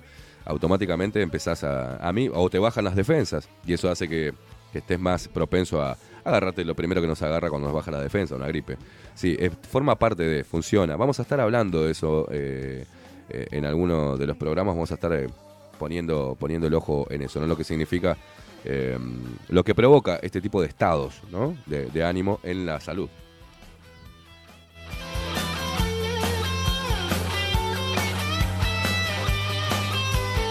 Alberto, nuestro viejito que está ahí del otro lado, no afloje, fenómeno. ¿Cómo voy a aflojar? ¿Estás loco? Hay orden de no aflojar.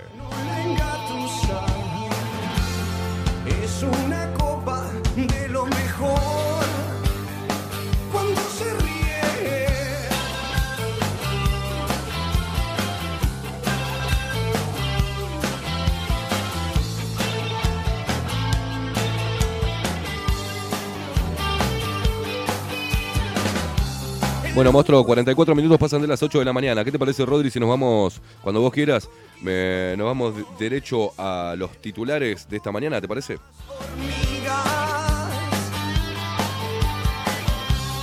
Una tipa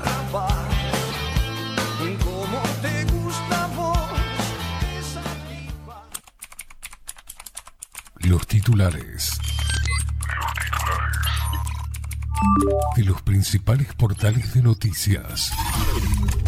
Bajo la lupa.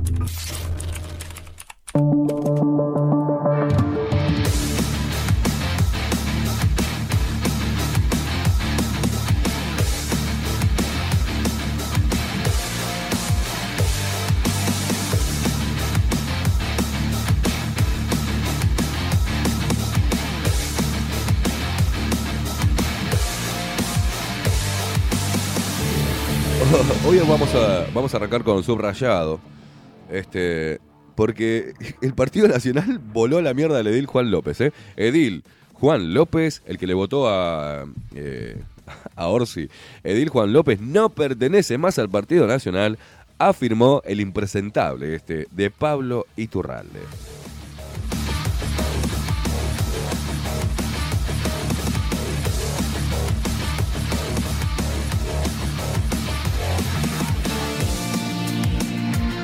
Bueno, acá dice, ¿no? El presidente del directorio del Partido Nacional, el impresentable de Iturralde, eh, apuntó a Orsi. Dice, él, que forma parte del MPP, junto con los Tupamaros, no van a decir cómo tratar a los peones.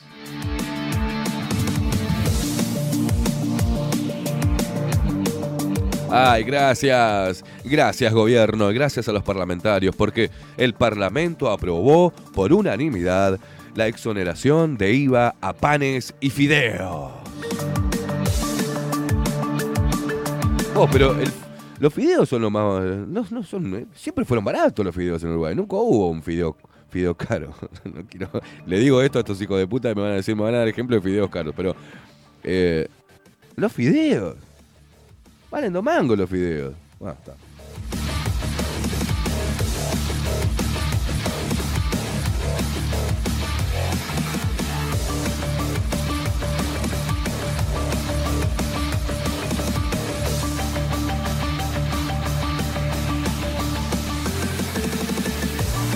Bueno, atención, manga de pelotudos. Eh, perdón, estoy dando los titulares. Shoppings ya no obligan al uso de tapabocas. Así es eh, el cambio de protocolo.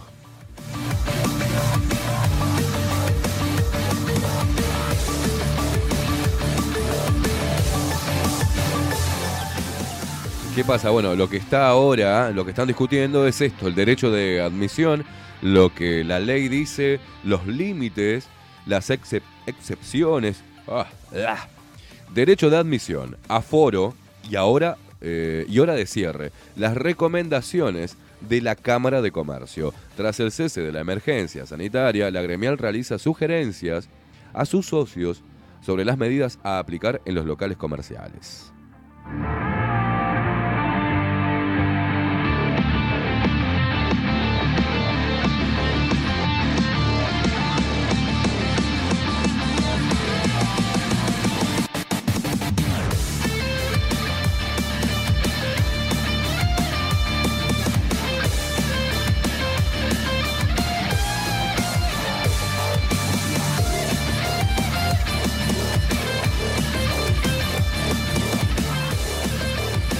Bueno, acá está Mieres. Este, qué, buen ministro de Trabajo que nos ganamos, ¿eh? El panqueque Pablo Mieres. Tras suba de inflación, gobierno analizará impacto en acuerdos salariales.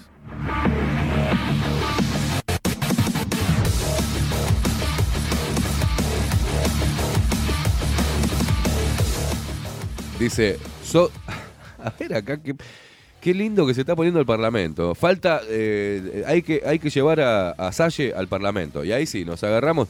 Yo, Salle, en el Parlamento me compro pop. y- no me pierdo una sesión, ¿eh? Sos un atrevido, dice así el titular de Diario El Observador. Sos un atrevido, no tenés vergüenza. Blancos chocan por quien coordinará en diputados.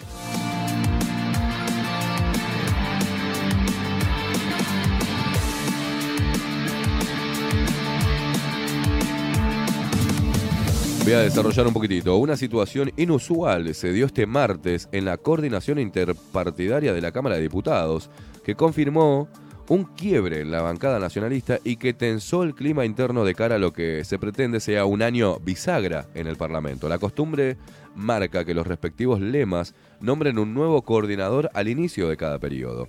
Así, fue que los designados representantes de los distintos partidos mantuvieron ese día un habitual encuentro semanal de planificación.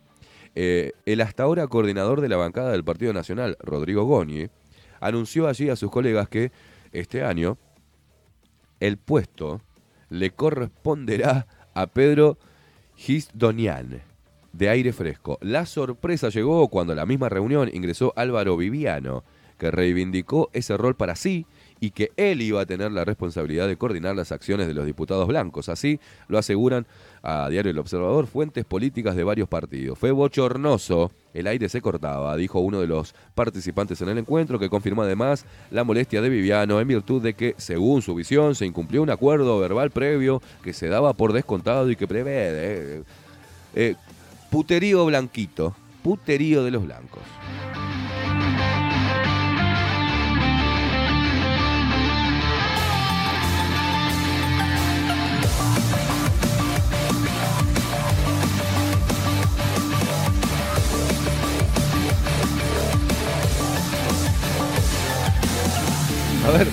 Diario El Observador pone al- a Juan, Juan López, al edil pedorro que no lo conocía ni Magoya.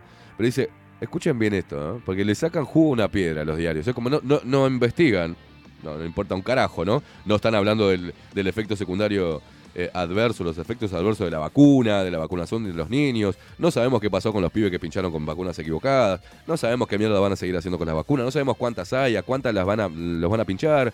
No sabemos qué, vamos a hacer con, con tanta vacuna que se la van a tener que meter en el culo, si las van a quemar, si se vencieron, si ya están vencidas. No, no van a hacer un carajo. Juan López pone el edil de la polémica que vendió caramelos en un ómnibus y se reveló ante un jefe de la Marina. López, de 63 años, fue expulsado del Partido Nacional tras votar con el Frente Amplio en la Junta Departamental de Canelones. ¿A quién mierda le importa, señores? Oh, Rodri, Juan López vendió caramelos en, el ómnibus, eh, el edil. Eh, Ah, y también eh, se reveló ante un jefe de la Marina. Impresionante, ¿no?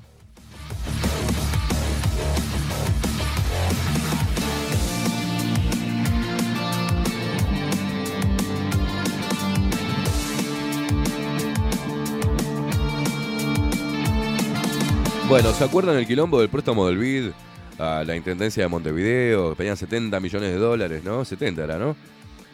Para solucionar el tema de la recolección de basura que hace más de 30 años que no pueden solucionar. ¿Ah? A pesar de que toda la guita... Bueno, lo- ¿saben cómo podrían solucionar el tema de la, recolección de residuos? De repente no, mandando 5 millones y medio de dólares a TV Ciudad, por ejemplo, para mantener a esos periodistas bolches, asquerosos, que no tienen talento y que son unos alcahuetes de la izquierda, ¿no? Préstamo del BID. Blancos piden a COSE, Carolina, 50 millones de dólares para saneamiento. O sea, después de 30 años, no hay lugares sin saneamiento en, en Montevideo. ¿Eh? La guita que se llevan, ¿eh? El 25 de abril cae la prórroga acordada por todos los partidos para votar el préstamo de 70 millones de dólares del BID.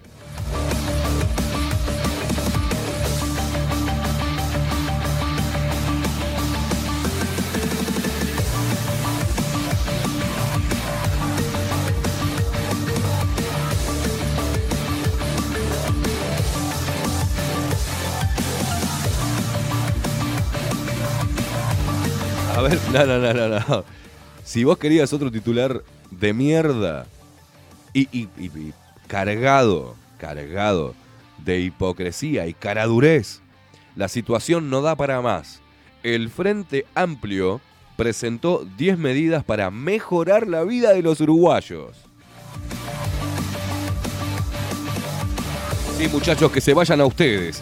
¿Sabés si se van ustedes cómo mejora la vida de los uruguayos? Manga de zurdos estatistas que nos vienen chupando la sangre desde que tienen uso de. de- de- de- desde que se. desde el 71. ¿eh? Donde se formó esta coalición de, facciones izquierdosas, rancias, anacrónicas, mugrientas, ¿ah? chorras, que le afanan el sacrificio de la gente y que le quieren sacar a que ya tiene para darle para que los vote el que no tiene. Qué podrido me tienen estos zurdos, ¿eh? Qué podrido me tiene esta gente. Encima te agarran de boludo. Eh, ahora tienen 10 medidas para mejorar la vida de los uruguayos. Y hay pelotudos que le creen a esta gente, ¿eh? Mirá, mirá vos, mirá vos. Para seguir, eh, me hacen calentar. Se me va ir la gripe toda la mierda. La oposición reivindicó el legado de Valle y Ordóñez al asegurar que concibe al Estado como el escudo de los débiles hijos de puta. Sí, sí. Mira, el Estado se lleva el, el 50% de. Por ejemplo, eh, el Uruguay puede. em, la generación, por ejemplo, ¿no? La producción de alimentos del Uruguay solo puede alimentar a 10 países como Uruguay. Para que tengan una idea. Y hoy no puede ser que haya gente cagándose de hambre. Cuando el esfuerzo del, de- de- del agro y, y- eh, impuesto e impuesto que se lleva el Estado para mantener a este negro mugriento que está acá, por ejemplo, el negro desagradable, este mugriento, ¿tá? del Frente Amplio, con esa cara de sorete que tiene ahí, que ahora voy a, voy a- ahora voy a leer, se lleva gran parte de todo lo que uno quiera hacer en Uruguay, como emprendedor, como productor, como lo que sea, se lo lleva el Estado para mantener discusiones anacrónicas en el Parlamento y para seguir metiendo los compas. ¿Ah? Y no puede ser que haya niños que se caguen de hambre o que se acuesten con... Porque después salen los zurdos diciendo, "Eh, porque hay niños que se, se acuestan con hambre. Sí, hermano. Estuvieron 15 años en, en el poder ustedes. No eran que eran la fuerza que iba a darle todo a los pobres. Aumentaron los pobres. Siguen la misma cantidad desde el 2006 que se hizo el censo hasta ahora. Y que ahora, ahora te dicen encima que hay nuevos pobres por la pandemia, por las políticas neoliberales. Pero ¿cuánto, ¿cuánto más piensan seguir sosteniendo este discurso, este discurso berreta? 15 años estuvieron. Al término de 15 años le vendieron a la gente que habían bajado la pobreza de un 38 a un no sé cuánto, a un 8%, que habían bajado... Déjense de joder.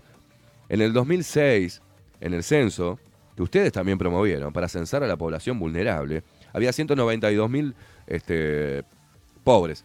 Y no lo digo yo, lo- son números oficiales. Al término de, de 15 años, tres periodos consecutivos de estos mugrientos, chupasangre de los zurdos, ¿ah?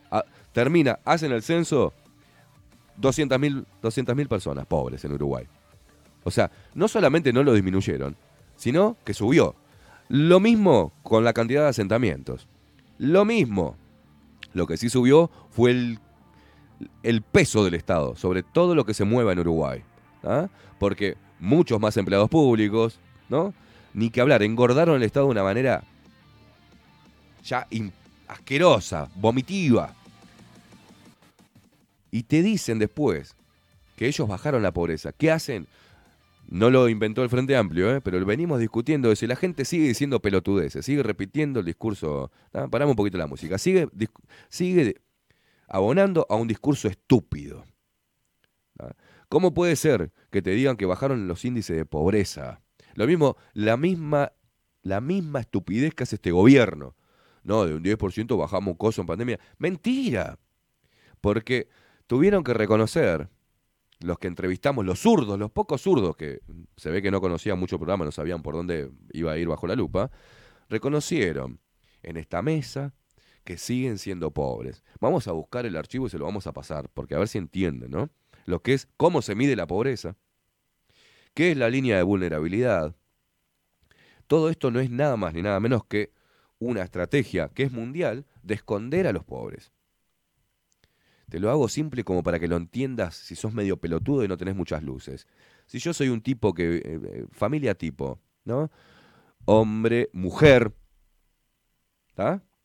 No me vengas con cosas raras. Hombre y mujer. Que juntos procrean, hacen vida. Con dos hijos. En un rancho de lata. Con piso de tierra. Sin saneamiento. Sin recolección de residuos sin electricidad, enganchado, lo que sea. Pobres, asentamiento. Ahora, yo, como jefe de hogar, me meten a barrer la intendencia con el eh, Montevideo trabaja, toda esa mierda, o a pintar como un pelotudo, ¿tá?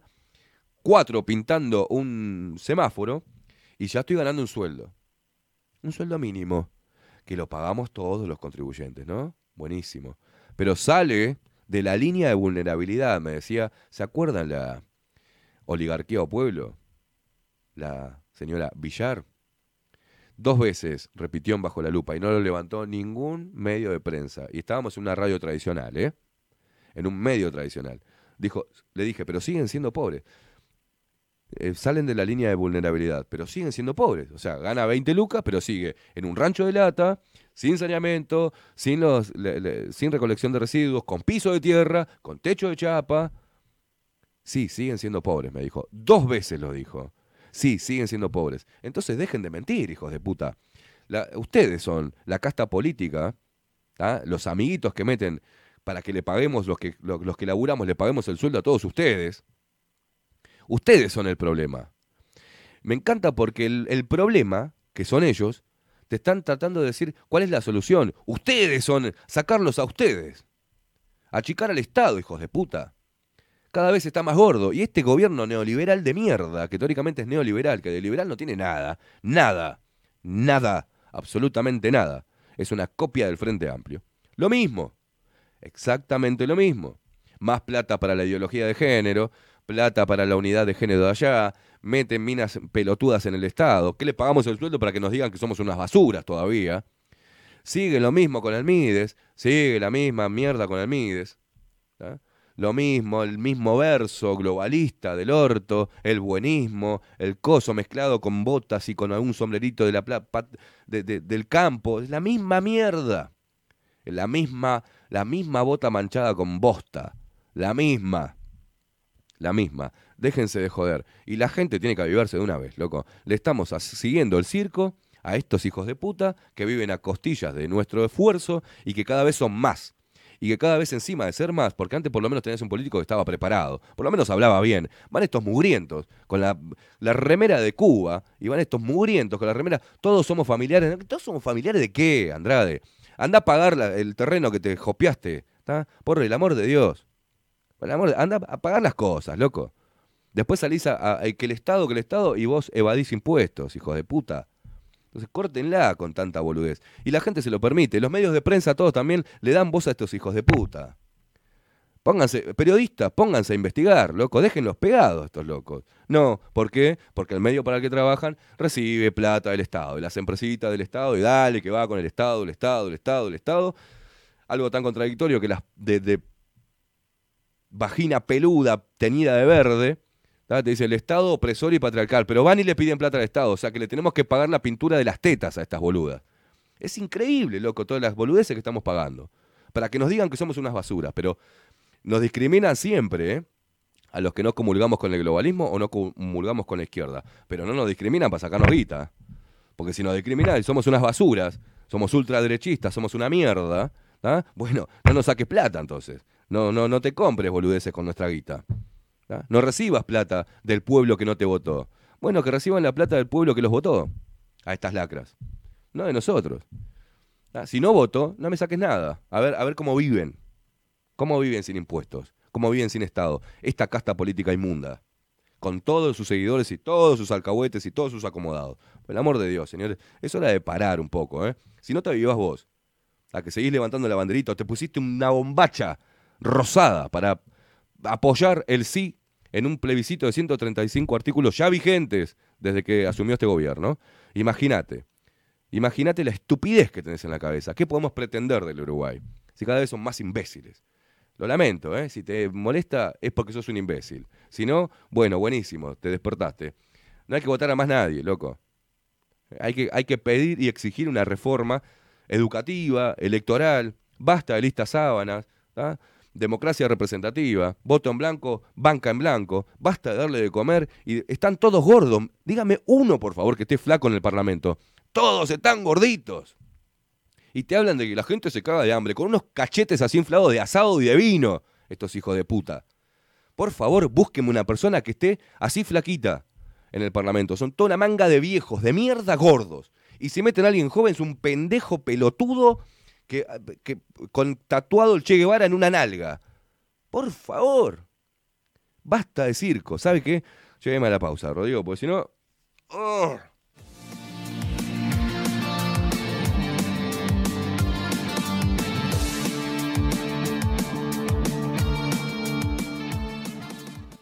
Ya volvemos.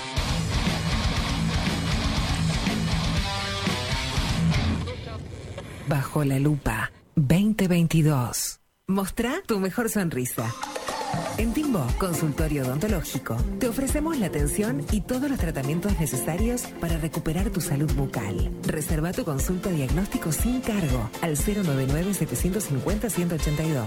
Te esperamos en Colonia 1181, oficina 505, esquina Cuareim. Nombrando a Bajo la Lupa, obtendrás un 10% de bonificación. No postergues más la sonrisa que te mereces. Timbo, consultorio odontológico. 099-750-182. Grupo Service. Servicio técnico especializado. Huawei, iPhone, Xiaomi. Trabajamos con todas las marcas. Contamos con servicio express. Cambio de pantalla en 30 minutos. Grupo Service. Grupo Service, reparación de celulares, computadoras y tablets. Encontranos en nuestra web gruposervice.com.uy y por WhatsApp 094 389 568. Estudio Jurídico Notarial, Perezcal y Asociados. Más de 25 años de experiencia en todas las materias, representando a estudios nacionales e internacionales. Una amplia trayectoria en materia penal, sucesiones y reivindicaciones.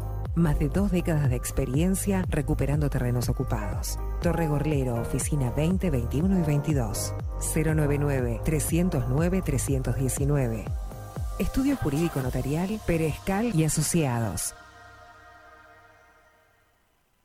Café Jurado, directamente desde la planta hasta su propia taza, siempre garantizando la mejor calidad. Café Jurado, su cuerpo, su intenso sabor y su aroma hacen de nuestro café un placer único. Desde 1912, pasión por el café. Si estás en Miami, Florida y querés renovar los pisos de tu hogar o reformar tu baño y tu cocina, la mejor opción es CM Great Services, la empresa de construcción que le da vida a tu diseño. Más de 20 años de experiencia avalan nuestro trabajo. Reformas, revestimientos de pisos, baños y cocinas. En Miami, Florida, CM Great Services. Contactanos al 786 536 8822.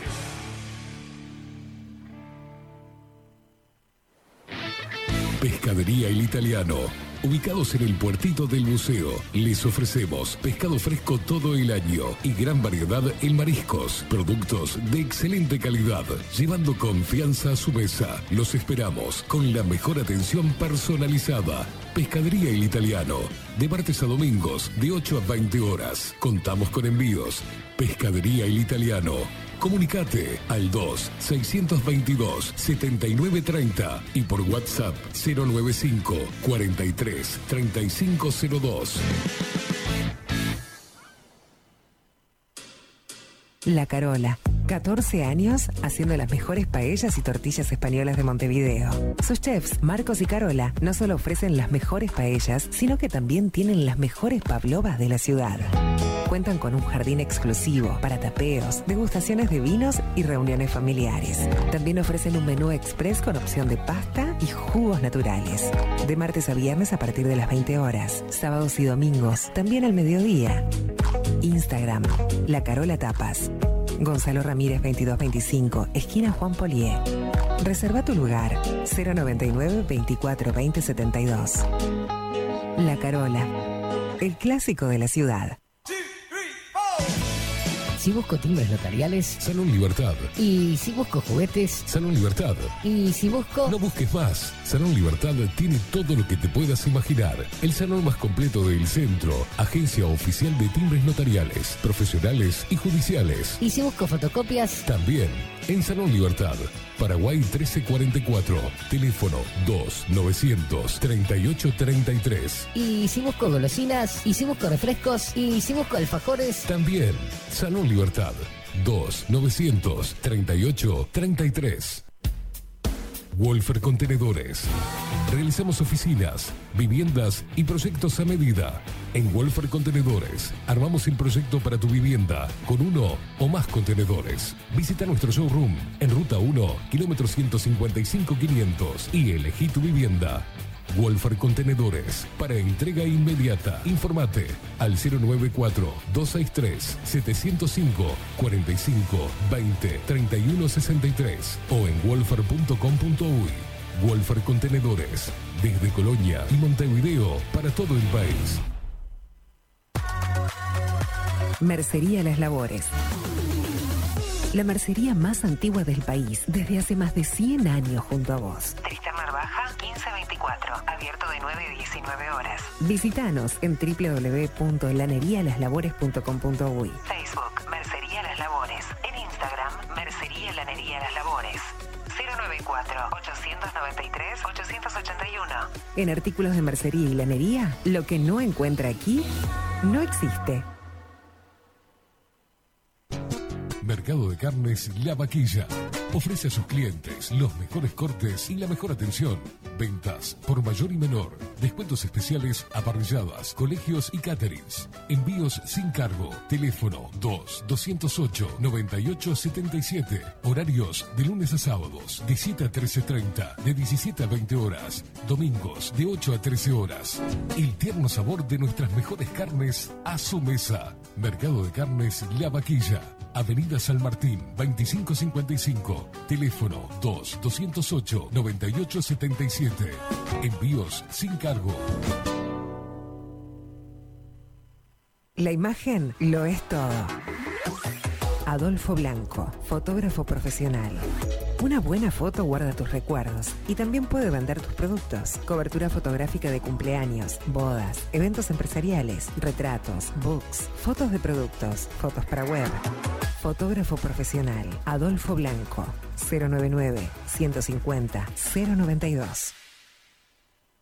Hola, ¿cómo estás? Mi nombre es Maru Ramírez. Soy locutora profesional desde hace 26 años. Cuando me preguntan, ¿cualquier persona se puede dedicar a la locución? Mi respuesta es bien sencilla. El 20% es la voz y el 80% es lo que vos haces con ella. En los workshops que doy de locución comercial, descubriremos no solo si quieres ser parte de este mundo, sino también cómo trabajar de tu voz, cómo organizarte, cómo ejercitar tu voz para una mejor dicción, modulación y respiración. No, no importa que no tengas conocimiento de locución. Lo que importa son las ganas de aprender y descubrir un mundo nuevo que te pueda ayudar a conocer tu voz y una nueva forma laboral. Te espero. Dale, comunicate por WhatsApp al 095-062-082 o por Instagram, arroba marulocutora.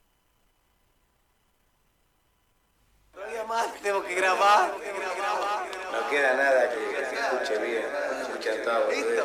¿Listo?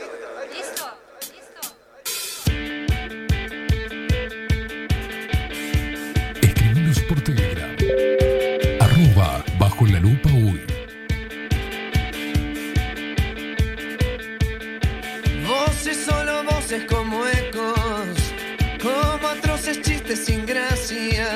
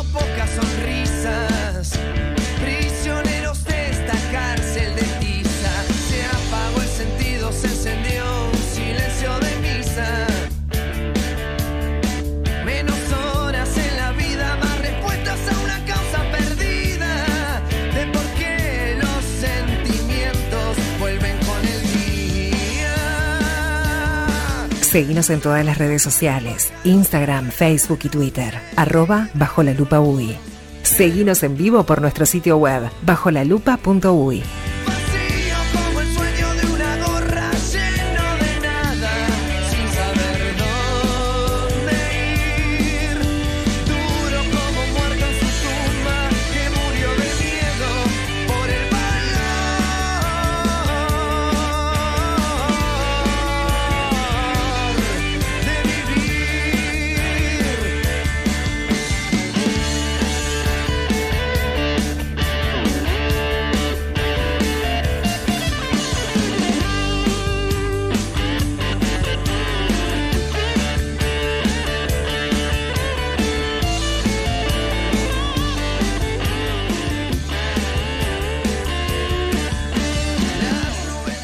minutos, pasan de las 9 de la mañana, seguimos por bajo la lupa.uy. ¿eh? Eh, recordá que todo está concentrado en nuestro sitio web, que lo siguen, a, siguen habiendo ataques a nuestro sitio web. Miguel está trabajando, no hoy acá, sino desde la casa, este, tratando de batallar contra la gente que quiere romper las bolas con, nuestro sitio web pero le venimos ganando la, la, batalla. Muchísimas gracias a todos los mensajes que están llegando hoy muy activos. ¿eh? Gracias por el aguante, por estar ahí del otro lado. Eh, los mensajes hoy, después los leeré después del programa, porque hoy tenemos, hoy volvió él, sí. Estaban todos ayer como locos, sí, va a estar, va a estar, va a estar. No se fue, no se fue aún, aún. Vamos a... Estamos para presentarlo formalmente a este señor. Extramuros. Aldo Mazzucchelli y su columna Extramuros. En Bajo la Lupa.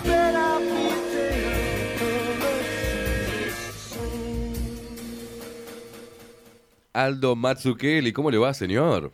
¿Qué tal? Buenos días para ti, para todos. Y todas y todas. No, no me haga eso usted. No me haga, justo usted no. No, no, por favor, no soporto el todes, realmente. Ahora lo están usando en la Facultad de Humanidades. ¿Sí? Comunicaciones internas dicen todes. To- sí, eh, algo que presentó Cabildo Abierto, que está tratando de que se eliminen diferentes sectores el, el uso del lenguaje inclusivo, ¿no? Que, que es, una aberración a, la, a la lengua, es una obliga- Está, complica- está complicado el tema. Es, es una cosa de largo plazo todo esto, ¿no? Digo porque empiezo así porque hay este Dame un segundo, ¿está, está bien el, el, el- acercado un poquito, para hablar? No, yo sé acercar, yo sé acercar, no te preocupes. Ahí voy. Este ahí cómo estamos. ¿Estamos bien ahí? Te- lo, lo escuchamos mejor? El, el- cualquier Bien. cosa le Si subimos no, un subí- poquito. subí un poquito le- micrófono, Subimos un poquito micrófono. Tengo que estar tan cerca, sí. Perfecto. Este, mm, ¿qué te iba a decir? Que es una eh, esta es batalla es cultural. una cosa de largo plazo. Yo pienso que mm, uno a veces se, se enrosca con un capítulo y después con el siguiente y con el siguiente. Mm. Y hay que percibir que esto es una cosa de años, está cambiando el mundo. Justamente eso es de lo que quería hablar hoy. Un poco de cómo la veo, la veo yo en términos de lo que está pasando, porque noto una agudización, digamos así, de la... ¿Cómo llamarle? este, podemos vivir en el mismo mundo y ver cosas radicalmente distintas, ¿no? Este, yo tengo amigos de distintas edades, siempre tuve amigos de distintas edades, o sea, mayores y menores que yo, eh, con distancia grande.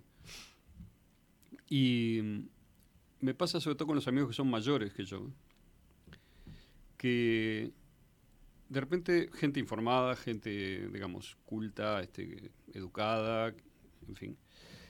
Este, realmente no, me llama la atención cómo podemos estar mirando lo mismo y viendo lo opuesto prácticamente, ¿no? Este, y entonces, eh, no sé, me gustaría reflexionar sobre eso y hablar un poco sobre eso, ¿no? Eh, no, no nos ponemos de acuerdo ni lo que está pasando en el mundo ni lo que está pasando en Uruguay, ¿no? Ni siquiera. Este, pasó con el COVID, ¿no? El Ujú. extinto, aparentemente, COVID. Yo dudo que esté extinto del todo, pero igual. Este, recibamos como buena noticia de que, bueno, se levantaron las medidas y tal, y bueno, con el tiempo la gente se va a sacar el tapaboca. Yo no estoy tan preocupado con eso de que se lo dejan, que está todo el mundo preocupado. Sí, obviamente es una ridiculez, pero eso fue desde el principio, digamos. Sí, ¿no? sí, no sí, es nada nuevo. Pero bueno, estos amigos negaron todo, ¿no? Negaron, dijeron, por ejemplo, primero pensaron que era este, una cosa mucho más grave de lo que realmente era. Luego se alegraron porque la ciencia con mayúscula en seis meses o en ocho meses había hecho con una tecnología nunca usada, que para ellos era una virtud, eso, una vacuna que había liquidado el tema. Después cuando lo liquidó, este, lo- eso lo dijeron sobre diciembre del 2020. Después durante el 2021 se volvió a repetir eso constantemente como un... Pero los vacunados se contagiaban, había mucha gente que moría con, digamos, de infarto, de cáncer, la mortalidad de jóvenes de 18 a 44 a 60 años, etcétera, la gente mediada, mediana aumentaba. Este, Deportistas sanos, este- Claro, los deportistas se morían en vivo o estaban o tenían que retirarse de los torneos de tenis, de ciclismo, digamos, en, en masa, ¿no? Este, en masa no, pero en números significativos, en fin. Este, aparecieron nuevas oleadas, cuanto más vacunado estaba un país, más casos tenía, más muertos. Este, primero dijeron no son casos, pero no son muertos. Después, como eran también muertos, ya no dijeron nada. Y bueno, y ahí se empezó a deshacer toda la narrativa y al final, por decreto, igual que se había instalado, se desinstaló. Este, Uno de los países fue Israel, fue el, el caso Claro, más notorio, ¿no? Declarando éxito y en realidad eh, el- basta mirar las estadísticas para darse cuenta que era el medio de un fracaso descomunal. Ahora el CDC está diciendo que va a hacer una este, auditoría interna para corregir los errores. Es decir, eso también es un síntoma ¿no? de que hay una evidente presión social que no está representada en los medios. Yo creo que esto es clave Mm. de lo que está pasando. Pero en fin, Entonces, digamos, yo, yo entiendo que esta es una, una época de esta civilización. Yo no digo que vaya a terminar la civilización occidental, pero sí creo que está en una crisis profunda que se manda mensajes contrarios, es decir, contradictorios a sí misma o contrarios a lo que está ocurriendo con una gran intensidad, ¿no? Y yo me doy cuenta que estos amigos mayores no están dispuestos a admitir la existencia de esta crisis, ¿no? Hay otros más jóvenes que no es que no estén dispuestos a admitirla, sino que están en otra, digamos, viven en otro momento de la Mm. vida y están este, concentrándose, como es lógico, en las cosas que perciben que van hacia el futuro, que llevan hacia, hacia adelante, lo que sea, lo cual es normal, lo que siempre todos hemos hecho, pero al mismo tiempo hay una suerte de malestar. Estaba hablando con una persona el otro, el otro día que me decía que, que había mucha gente joven, niños, ella trabaja con niños, ¿no? que, mm, que están mal, ¿no? que están enfermos, que están mal psicológicamente, que hay una especie de epidemia, digamos, de, de malestar psicológico, pero eh, eso también se toma como, bueno, como un fenómeno más, y es como que no se juntan los puntos, ¿no? De Claro. todos los síntomas que estamos viendo, ¿no? Entonces, estos amigos ven los hechos, no es que no vean los hechos. Pero ¿cuál es la reacción que tienen? Dicen, sí, este, está pasando esto. Y vos le decís, está, pero también está pasando esto. Sí, también está pasando esto. No lo niegan. Y está pasando lo otro, sí, también. Pero son todos como síntomas aislados Claro, y no el, lo fo- el fondo está bien. Claro. Es como igual que siempre, digamos, ¿no? Este, un contexto que es más o menos siempre el mismo. ¿Cuál es ese contexto? Bueno, ellos dicen, por ejemplo, eh, por ejemplo, Estados Unidos puede, sí puede ser que esté gobernado por un viejo chocho y ladrón, digamos, corrupto. Ahora voy a, voy a recordar algunas de las cosas que tienen que ver con esto, pero es un accidente, ¿no? Es como algo que, bueno, ya va a superarlo Estados Unidos, como siempre superó a todos los malos presidentes que ha tenido. Este, cuando el sistema se saque de encima a Biden, digamos, y este, algunos otros, incluso el otro día otro conocido me decía que el Partido Demócrata entero de Estados Unidos está muy comprometido, lo cual es verdad. Hay elecciones de medio, de medio plazo ahora, de medio término este año. Este, pero bueno, una vez que pase eso, es como una turbulencia, digamos. ¿no? Va a renacer, el dólar va a seguir, no está en peligro, estratégicamente. Este, entonces uno dice, bueno, pero mirá, acaban de elegir a alguien. Vamos a hacer un poquito de contexto de lo que pasó en, con la familia Biden, porque habrá gente que lo sabe, pero otra gente quizá no. Este, esto que voy a decir son hechos eh, suficientemente comprobados eh, y voy a dar, decir por qué estoy diciendo esto ahora, porque quizás hace seis meses todavía podía haber una parte de la gente que se resistiese a aceptar esto. Pero hoy, hasta los grandes medios norteamericanos, que son completamente oficialistas en el sentido de esa especie de este, nueva hegemonía que se estableció por el 2015-16 Sí. del Deep State, este, controlando y bueno, y de algunos agentes políticos también, del Partido Demócrata, que, es decir, los que controlan el Partido Demócrata controlando el, el- el discurso, este, no admitían esto, pero ahora lo están admitiendo, ¿no? El New York Times, el Washington Post, etcétera. ¿Qué es lo que están admitiendo? Bueno, lo que están admitiendo ahora es que el laptop, el contenido del laptop de Hunter Biden, que es el hijo de Joe Biden, este, sí existió y sí era verdad. Lo cual es una admisión gravísima porque cuando el New York Post, que es un periódico, el más viejo de Nueva York, no el más importante, pero sí el más viejo, este, publicó una nota sobre la aparición de esta información sobre un laptop que comprometía seriamente, digamos, a Hunter Biden con negocios turbios en Ucrania y otras cosas más. Fue pocas semanas antes de la elección del 2020. Todos los medios, más las redes sociales, es decir, Twitter, Facebook y YouTube, censuraron directamente esa información lo hicieron explícitamente. Dijeron, esto es desinformación y prohibimos que se reproduzca. No, y aparte se le, se le agregaba que era eh, tenía intencionalidad política Exacto. para Hubo una eh, carta en de- favor de Trump, digamos. Hubo una carta de una serie de ex este, funcionarios de alto nivel de la inteligencia norteamericana, sobre todo de la CIA y de otras agencias, que la firmaron, ¿verdad? Diciendo, en un lenguaje ambiguo, diciendo que eh, tenía todo lo- el aspecto de ser una operación de rusa. La famosa propaganda rusa, que está tan de moda. Y este, ahora hay una, vi una encuesta grande en Estados Unidos que demuestra que el 16% de los que votaron a Biden no lo habrían votado si hubieran sabido la información que ahora se conoce. Claro. Es decir, que se incidió directamente en la, en la elección, más allá de todos los escándalos con las máquinas de votación, con los votos por correo, con la interrupción de la votación en la madrugada, todo eso, que en su momento lo escribimos en extramuros, recibimos puteadas de todos lados, eso no desapareció, sigue estando ahí y algún día, digamos, quizá se revuelva o no, pero por lo menos esto, que es parte de eso, acaba de ser vin- reivindicado, digamos, por los mismos que lo negaron en su momento. Esto es un síntoma de que en Estados Unidos tampoco es una que los Estados Unidos no tienen un poder monolítico, sino que tienen líos internos también, como es lógico. Pues, Tendría que estar locos si no los tienen con la situación que hay.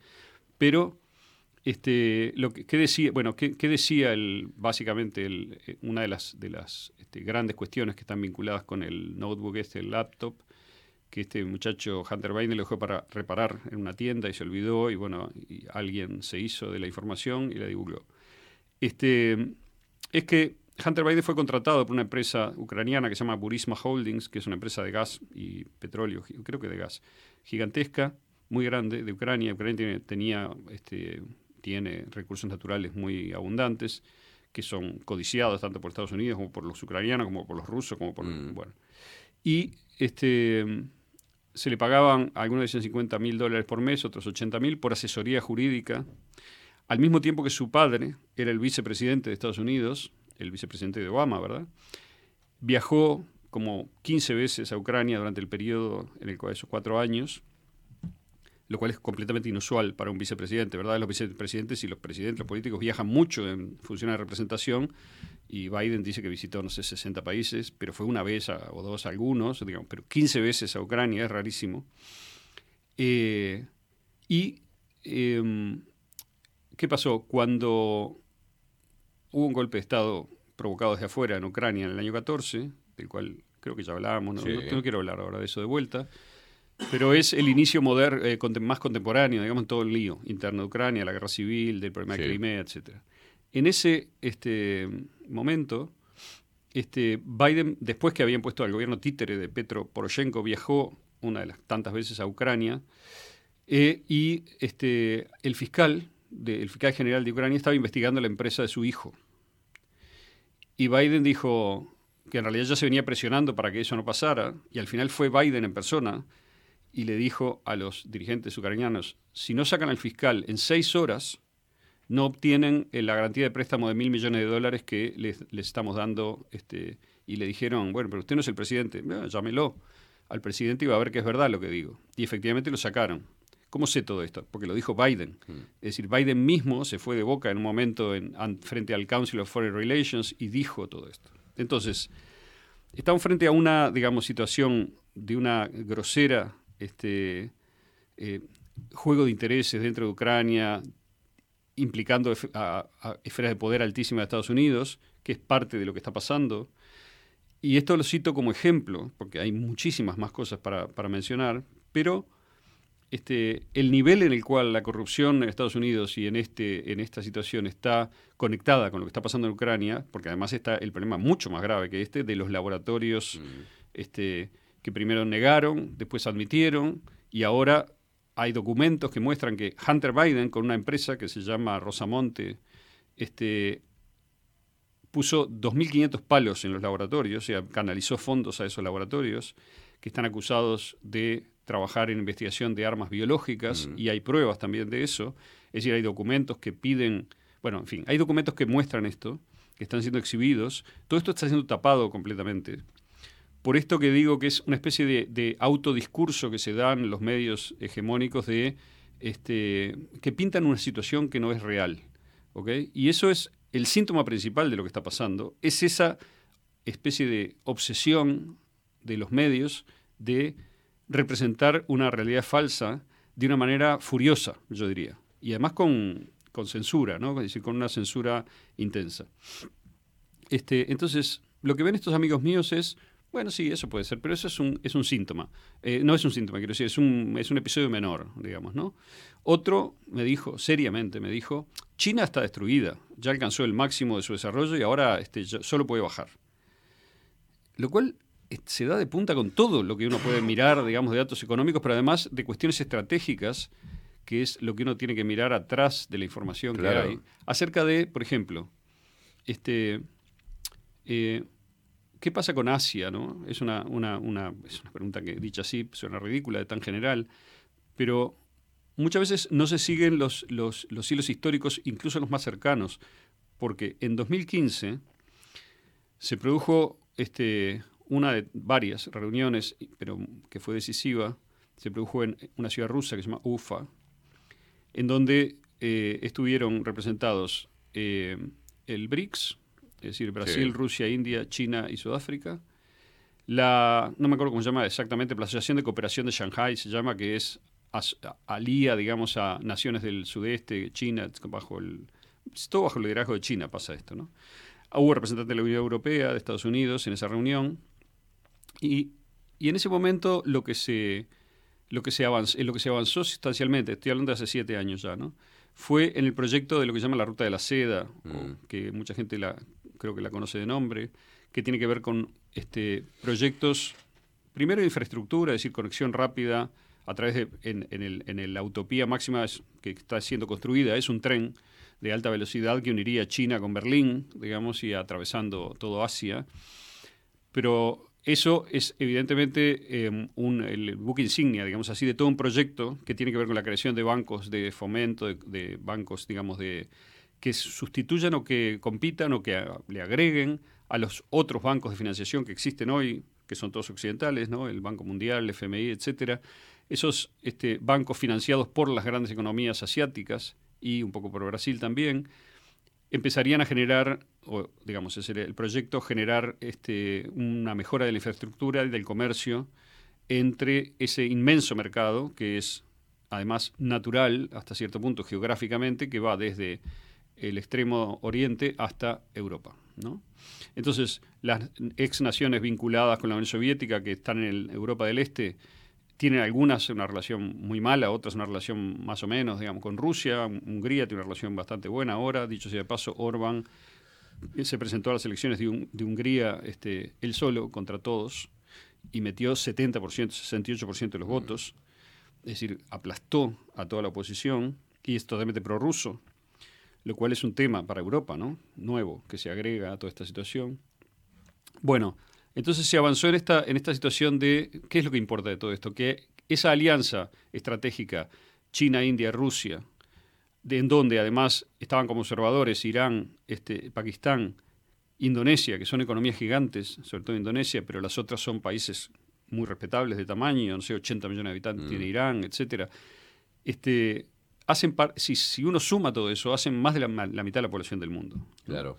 Entonces, esa eh, gigantesca alianza, cuando terminó de darse esa, esa, eh, eta- esa instancia de negociación, hubo voces en Occidente que dijeron, perdimos a Rusia, perdimos a Rusia, porque Rusia hasta ese momento, ahora todo el mundo se olvidó, pero hasta ese momento Putin era un aliado más bien de Occidente y de Europa, había, digamos, desarrollado el capitalismo en Rusia, eh, a diferencia de lo que se pinta en Rusia, había, digamos, un juego político intenso, con medios de oposición salvaje, digamos, a Putin, que yo he visto videos y cosas hasta hace poco, digo, no sé si ahora siguen funcionando, pero hasta hace dos meses seguían funcionando, y eh,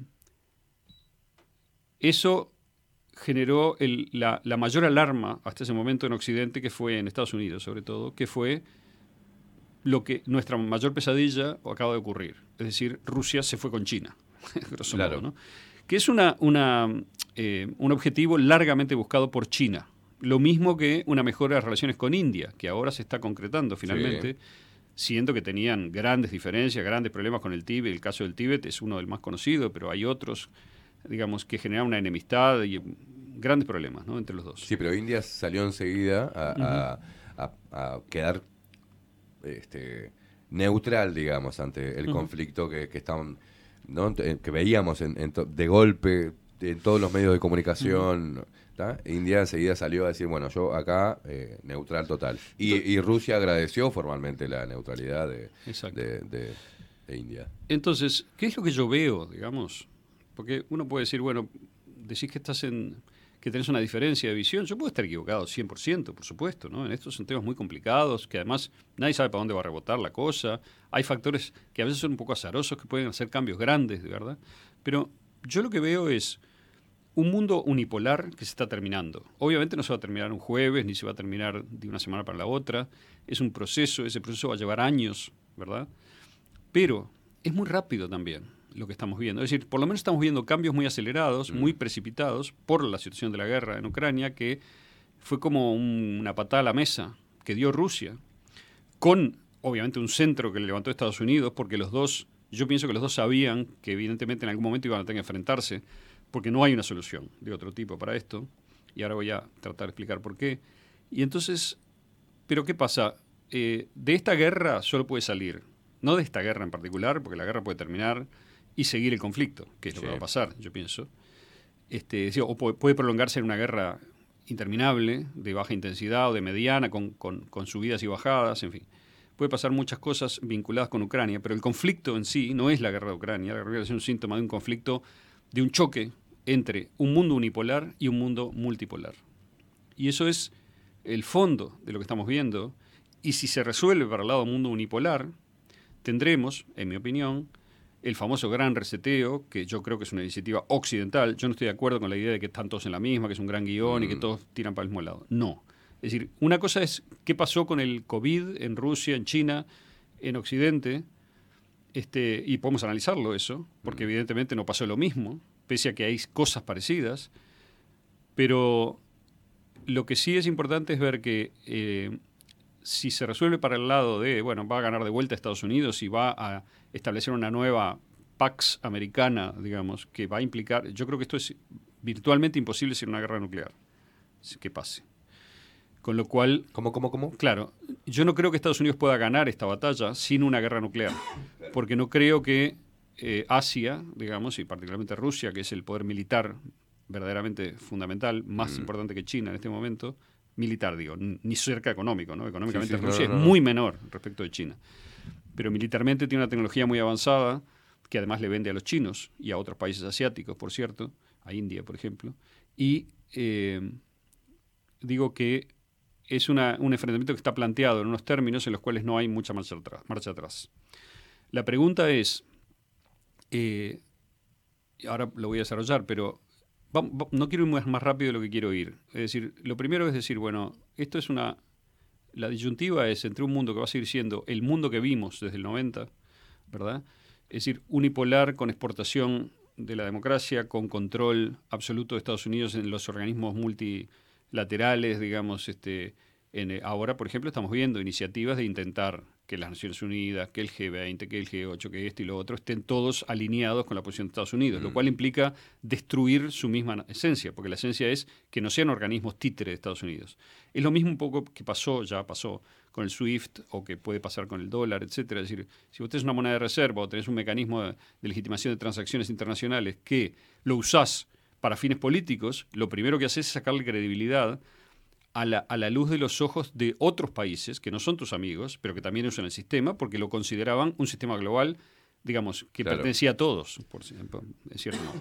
Lo mismo pasa con la Corte Penal de la Haya, lo mismo pasa con las Naciones Unidas, con la UNICEF, con la OMS. ¿eh? Es decir, este, en la medida en que hay organismos, es como lo mismo pasaría con la FIFA incluso. Hay te estoy diciendo en otro plano, ¿no? Pero organismos que son multinacionales, pero que el contrato básico es que todos los que participan tienen que tener un mínimo de derechos iguales.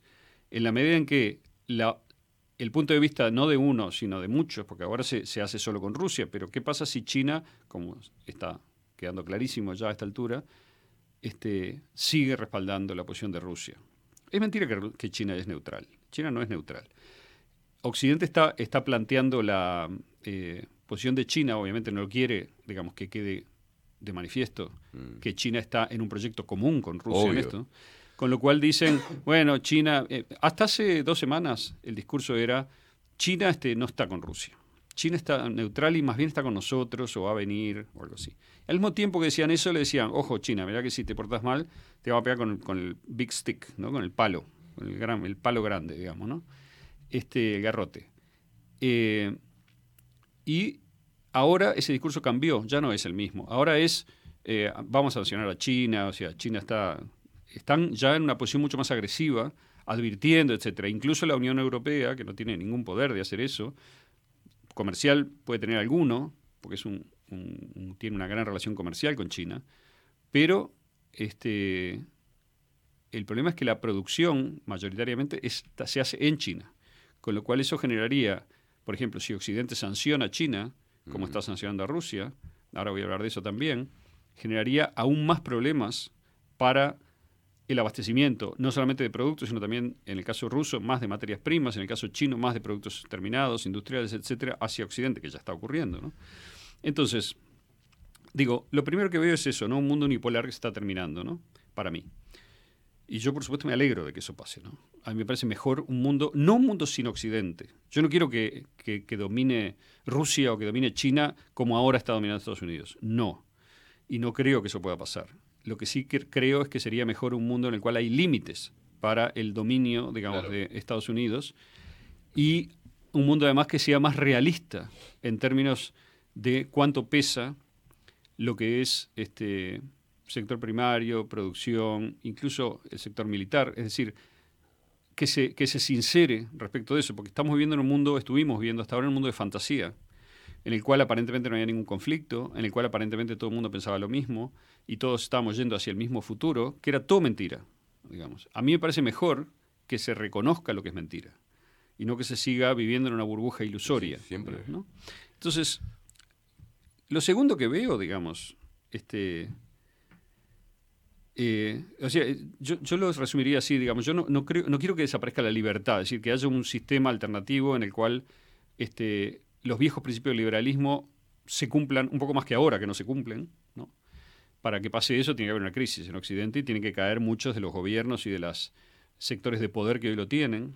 Eso puede pasar, va a llevar mucho tiempo, hay que reformar las formas de gobierno también en Occidente y eso pienso que va, va a ocurrir también a su tiempo, porque estas que están, están podridas, digamos, y todo el mundo se dio cuenta ya.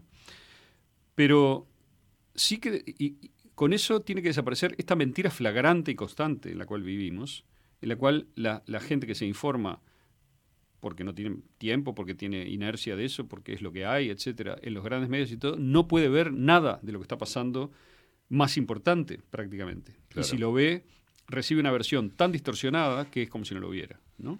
Es decir, sí sabe que hay una guerra nuclear, pero, pero prácticamente repite toda clase de locuras propagandísticas sin mirar y equilibrar lo- los puntos de vista.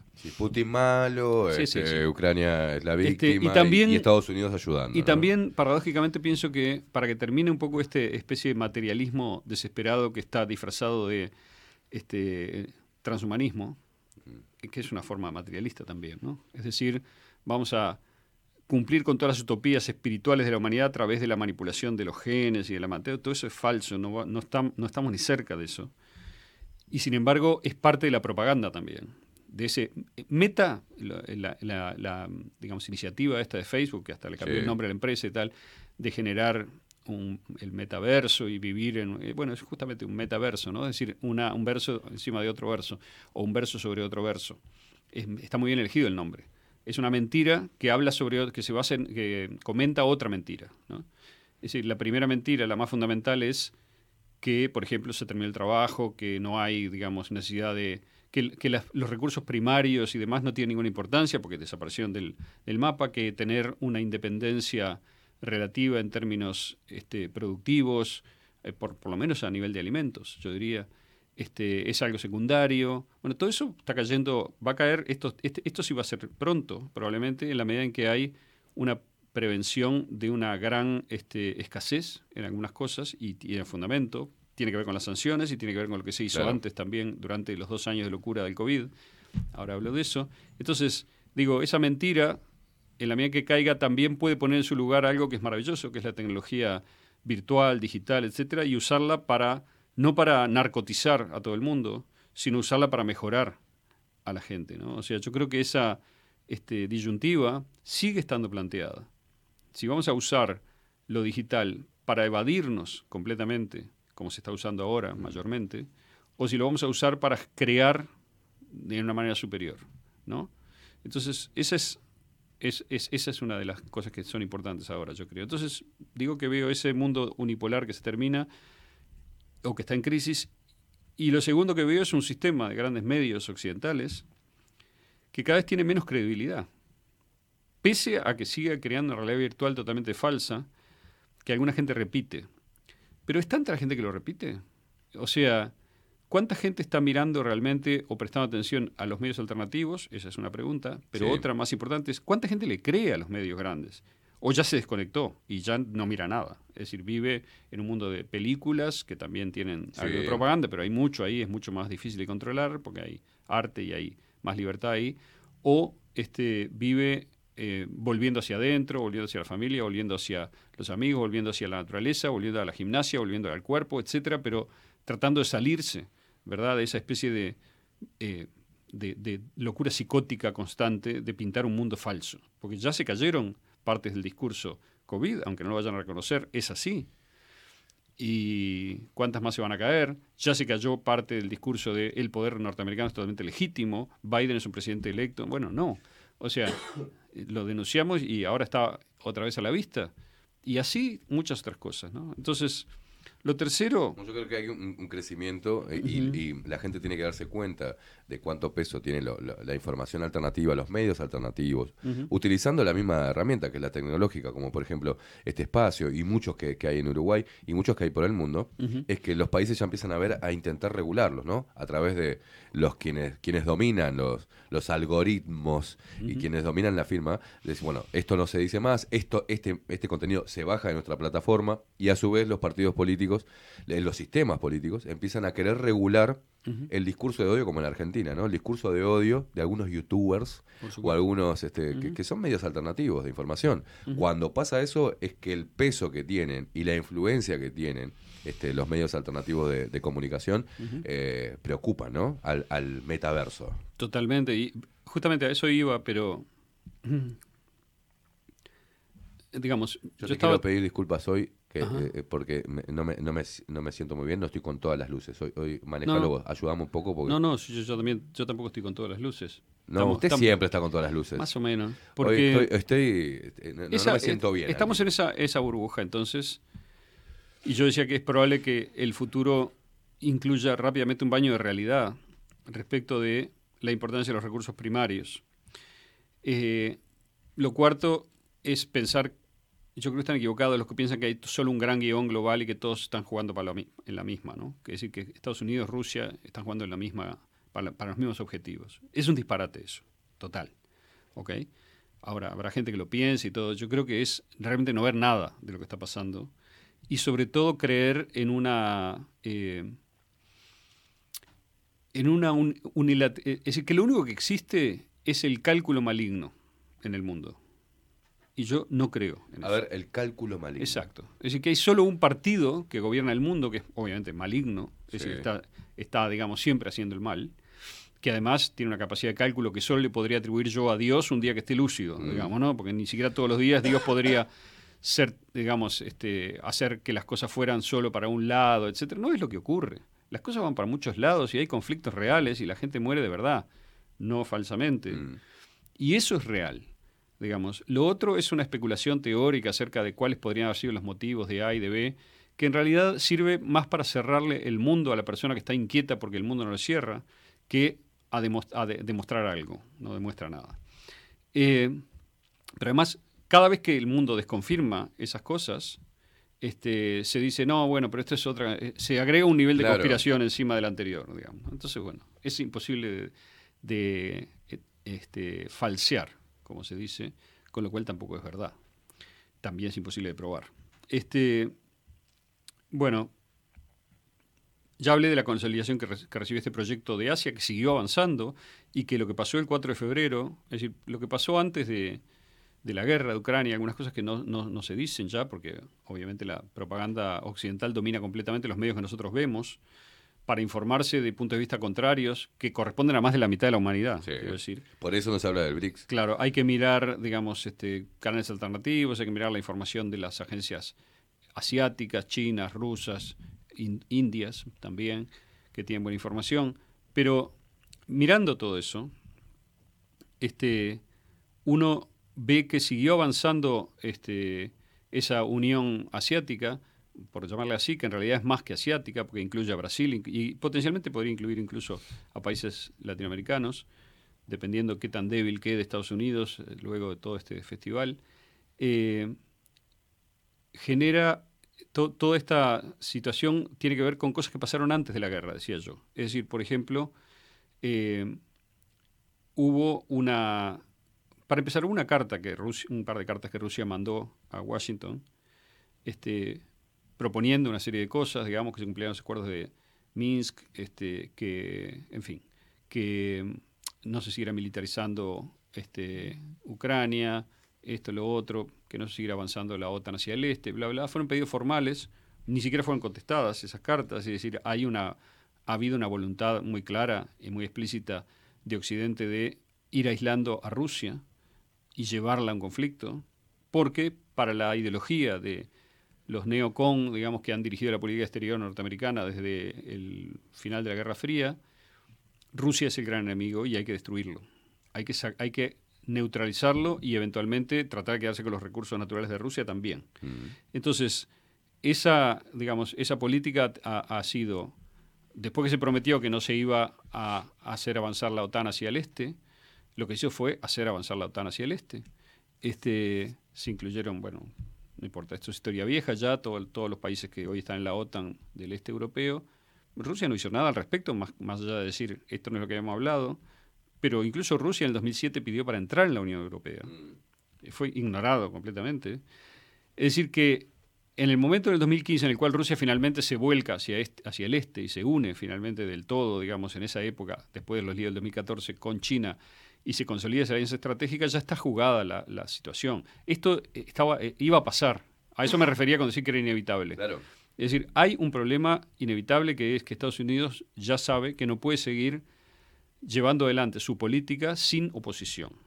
Esa política de heg- hegemón único en el mundo. Y ese es el problema fundamental que estamos viendo bajo este episodio de la guerra de Ucrania y va a haber otros. Entonces, este, ¿qué pasa con las, eh, digamos, qué es lo que está pasando en, en- en términos de las consecuencias de la guerra?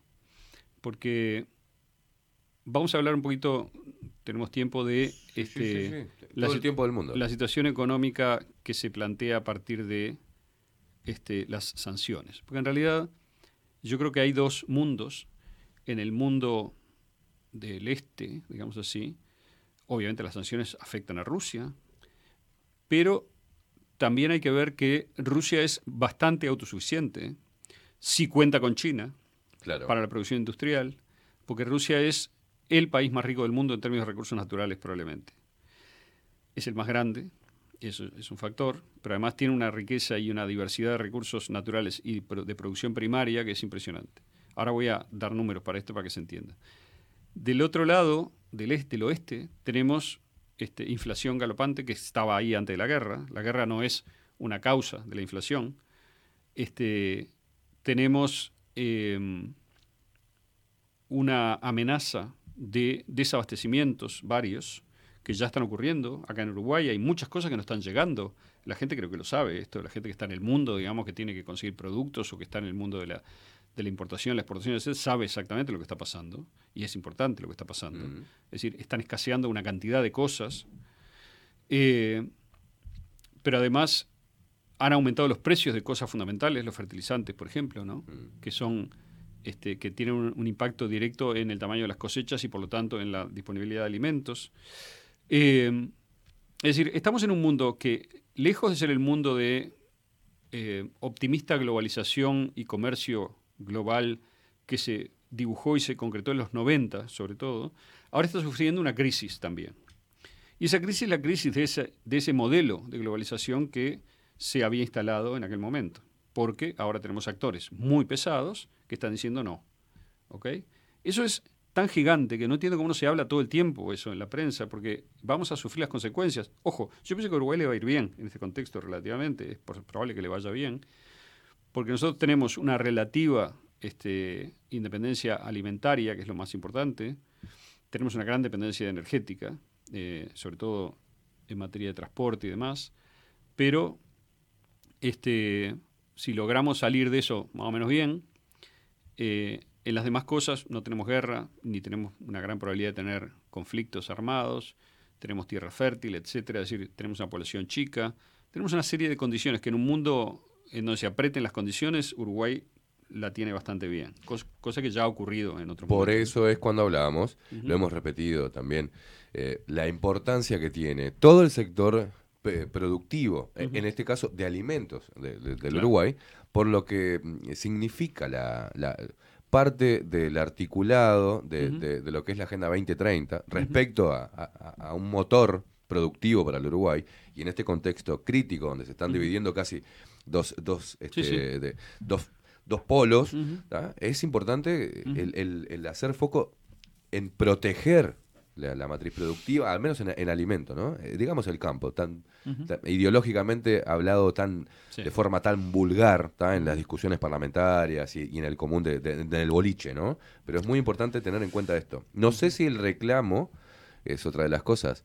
Este, lamentable, yo me lamento la- el fallecimiento repentino de, de, de Nogué, eh, representante del Movimiento del Sol Uruguay, este, que nos tenía, nos daba siempre mucha información, pero ¿cuál es el reclamo del sector productivo del Uruguay? Sigue siendo superfluo a lo que se viene. No sé si se está trabajando en eso, pero no, no hace mucho foco en la importancia de lo que significa. Pero Uruguay tiene, tiene, En e- en algunos, este tiempo, tiene ¿no? algunos sectores que están muy desarrollados, que tienen buena calidad. Obviamente el sector agropecuario es el principal, el, el ganadero sobre todo. Y, y- Sí, pero tiene más publicidad y- la de la venta de software. Sí, que- que- que- pero también está la soja, también está la madera, también, en fin.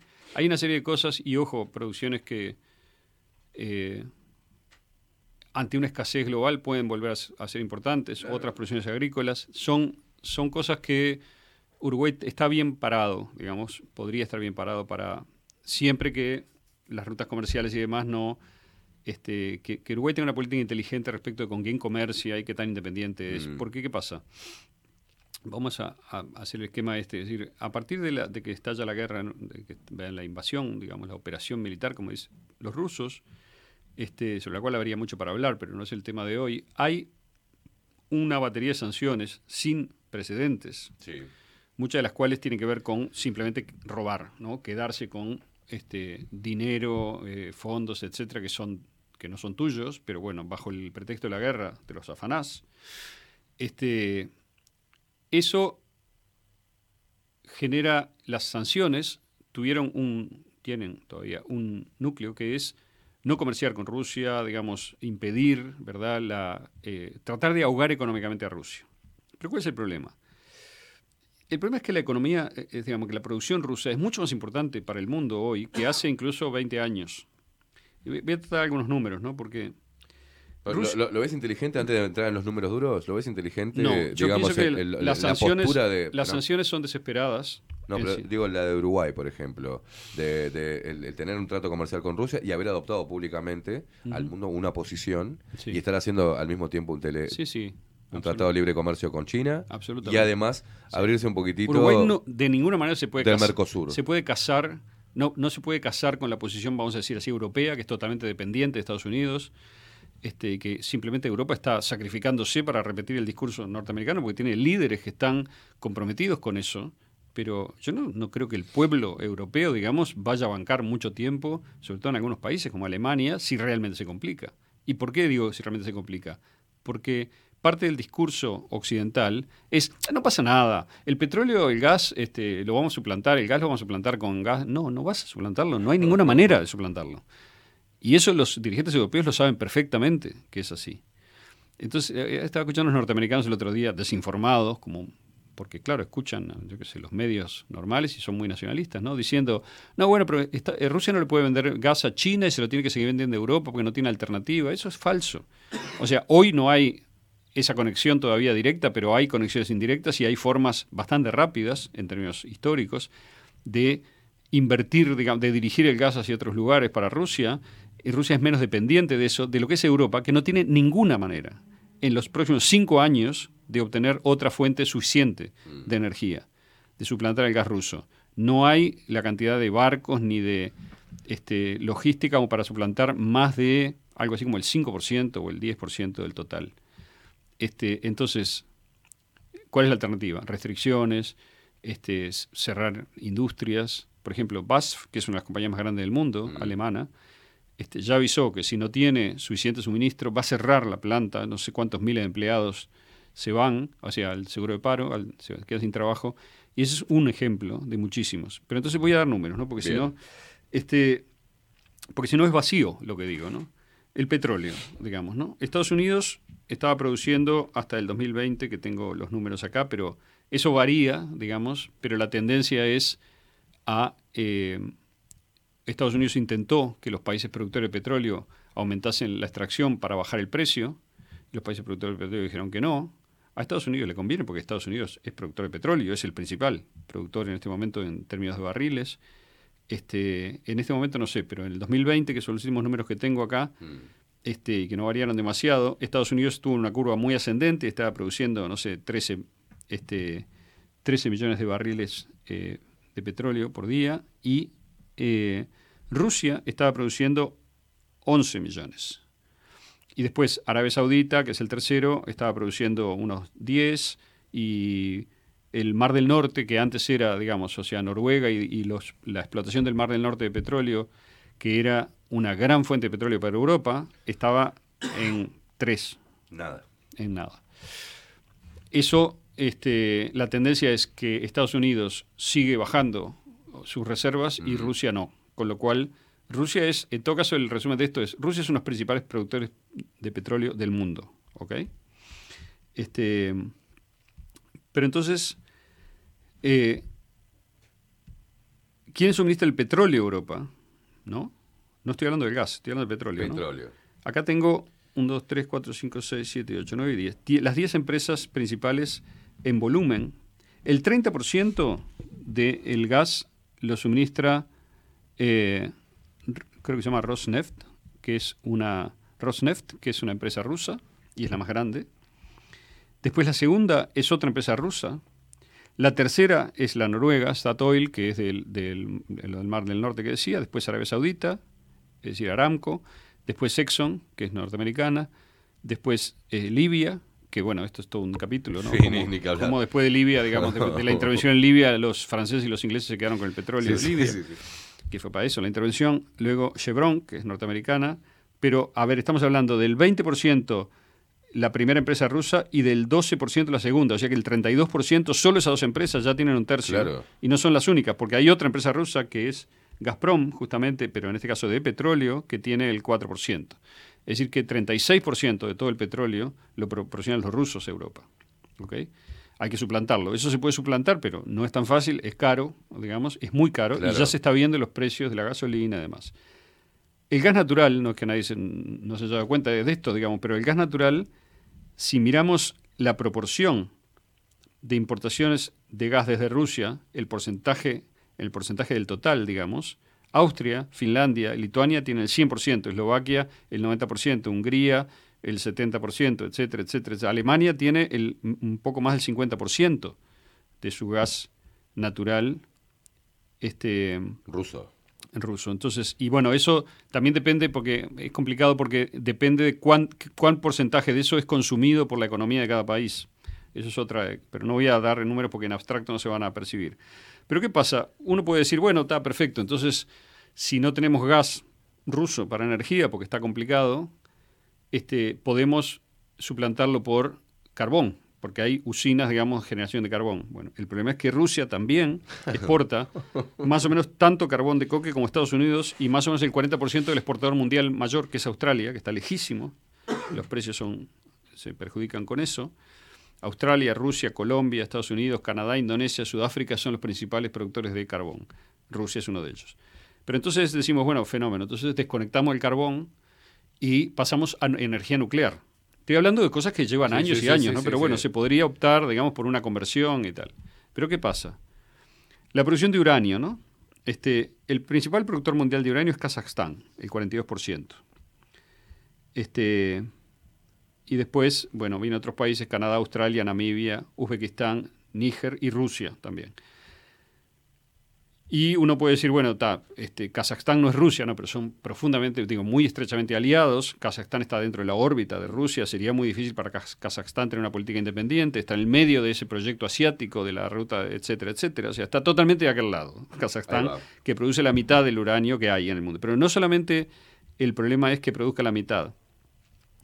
El problema es que el uranio no se usa crudo, digamos, sino que este, se usa eh, eh, con una elaboración se enriquece antes de usarlo, y eso, en eso Rusia es absolutamente líder en el mundo. Chao. O sea que el uso real, ¿verdad?, de uranio enriquecido es la empresa se llama Rosatom, rusa, representa el 50% de la producción mundial de uranio enriquecido, con lo cual no hay energía nuclear sin tener en cuenta Rusia. Mm. Fíjate todo lo que estoy diciendo de energía, petróleo, gas, carbón y uranio, ¿no? Entonces, alguien diría, bueno, ¿qué pasa con la comida? Bueno, ¿cuál es el exportador mayor de grano en el mundo? Rusia, 8,4 billones de toneladas. El segundo es Canadá, el tercero Estados Unidos, el cuarto es Francia, es Francia, después Ucrania, después Argentina, y después Australia y después Argentina, ¿no? Y después hay un montón de menores, pero Uruguay tiene un- una posición ahí, es chiquito, pero para su tamaño es importante, pero está allá abajo en la tabla. Pero entonces, este, ¿cuáles son los principales países exportadores de fertilizantes para generar esta producción de granos? Claro. Bueno, es así. Jodeme que Rusia, ¿no? En miles de millones de dólares, el principal productor mundial de fertilizantes es Rusia. 7 mil millones de, este, de. O sea, 7 billones de dólares. China, segundo, con 6,57. Y Canadá allá abajo con 5. O sea, no allá abajo, pero Estados Unidos allá abajo con 3. O sea, menos de la mitad de Rusia. Y pues Marruecos, Bielorrusia, que también es aliado de Rusia, Holanda, Bélgica, etcétera, ¿no? O sea que si, si la idea es sancionar a Rusia y sacarla de todos estos elementos que tienen que ver con la industria primaria, es imposible, pero además el esfuerzo de hacerlo va a generar una inflación y un Claro. aumento de precios descomunal. Eso es lo que está pasando en parte. Entonces, ¿qué pasa con la, con la, con la estrategia esta de sanciones? Porque mucha gente dice, ah, pero ¿qué pasa con la guerra, no? Es decir, va, la guerra este, va a... eh, a- digamos, ¿cuál es, cuál es el, el sueño de Estados Unidos? Sería que la guerra sea tan costosa, digamos, este, en términos políticos para Rusia, que la población rusa se, se ponga en contra de Putin y lo saque y ha- se abra el espacio para que entre un liderazgo pro-occidental dentro de Rusia, que Un sería el cambio de régimen que ya Claro. hicieron en tantos lados. No es tan fácil hacerlo en Rusia, es como muy difícil hacerlo en Rusia, lo mismo que es muy difícil hacerlo en China. Este, y eso abriría los recursos naturales de Rusia a Occidente de vuelta, las compañías norteamericanas, etcétera. Es etcétera, difícil poner al pueblo ruso en Sí. contra de, de su propio gobierno porque eh, tiene una cultura nacionalista y al ser nacionalista las personas se informan de lo que significa su propio país para el mundo en todos estos este, ítems que acabas de decir. Entonces, obviamente no va a estar en contra de su país. Pero además este, es evidente que las guerras exaltan el nacionalismo, con lo cual hace más Claro. difícil todavía esto y de hecho las encuestas más respetables, incluso respetadas por Occidente, le daban a Putin una popularidad alrededor del 60 y pico por ciento antes de la guerra, 70, y ahora está en 80. Y hace un mes y medio que, que está la, la situación esta. Entonces, este, la pregunta no es exactamente cómo va a terminar la guerra, de lo cual se puede hablar un poquito ahora, no sé cómo va a terminar, pero sí sé, sé más o menos cómo está la, la situación, pese a que no se informa sobre eso. La pregunta es si las sanciones van y la- el aislamiento de Rusia la va a terminar poniendo de rodillas y algo así como derrotando. Porque ¿qué pasa si no la derrota? Es la pregunta. Es decir, Rusia ha hecho sus cosas también. Hizo una cosa que tampoco se informa correctamente, que es exigir el pago del gas y probablemente de otras cosas en rublos. Entonces, inmediatamente la maquinaria propagandística dijo, no, no, esto es una ruptura del contrato, nadie lo va a pagar. Como diciendo, nosotros hacemos lo que queremos, te pagamos la moneda que queremos porque vos no sos nada. Pero en realidad eso es, un punto de vista mágico que solo puede comprar a alguien totalmente desinformado. Lo que hizo Rusia no fue decirle a Alemania, es decir, después de una semana de negociaciones, de con- contactos directos con los compradores que tienen sus contratos, dijo, perfecto, a partir del 31 de marzo, o sea, el 1 de abril, se pone en efecto esto.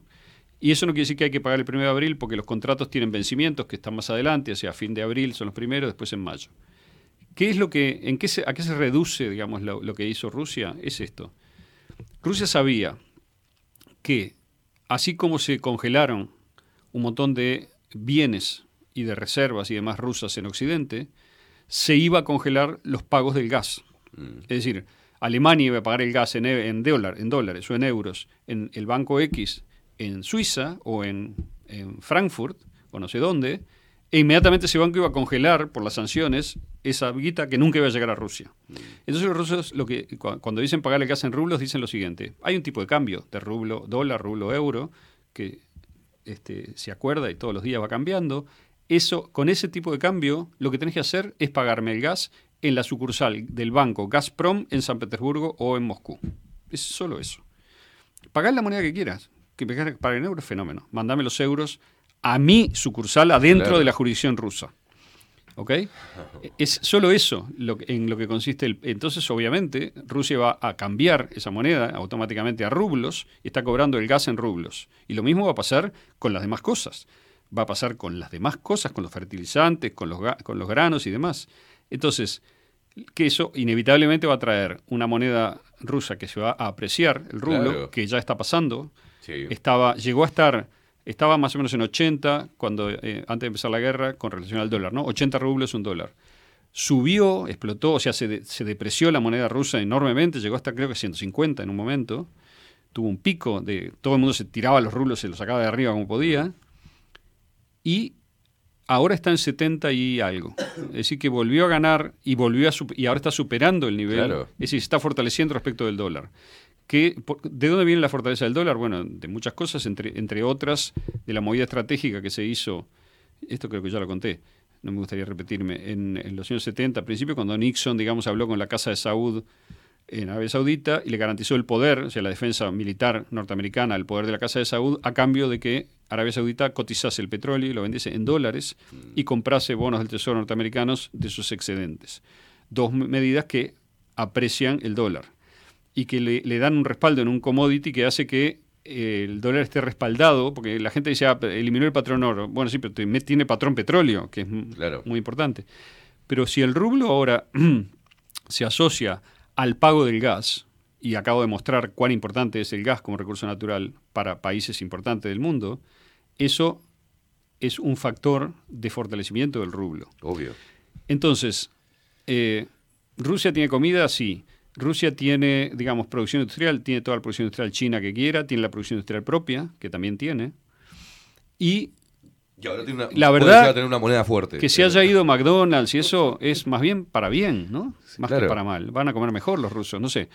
Digamos, entonces, ¿cuál es el efecto verdaderamente de las medidas? Es una especie de suicidio parcial, Claro. digamos, de Occidente que yo supongo que esto es parte del gran reseteo, es decir, voy a poner condiciones tan horribles, digamos, que la gente desesperada va a empezar a pedir ingreso básico universal, este, no le va a importar perder libertades, etcétera, y va a generar un descenso poblacional, porque la escasez, la hambruna, etcétera, generan descensos poblacionales y son muy eficaces para eso, lamentablemente, pero cuidado, porque eso también genera desestabilización política este, a, gran, a gran nivel. No hay ningún factor, ningún factor en la historia que desestabilice más políticamente que la hambruna.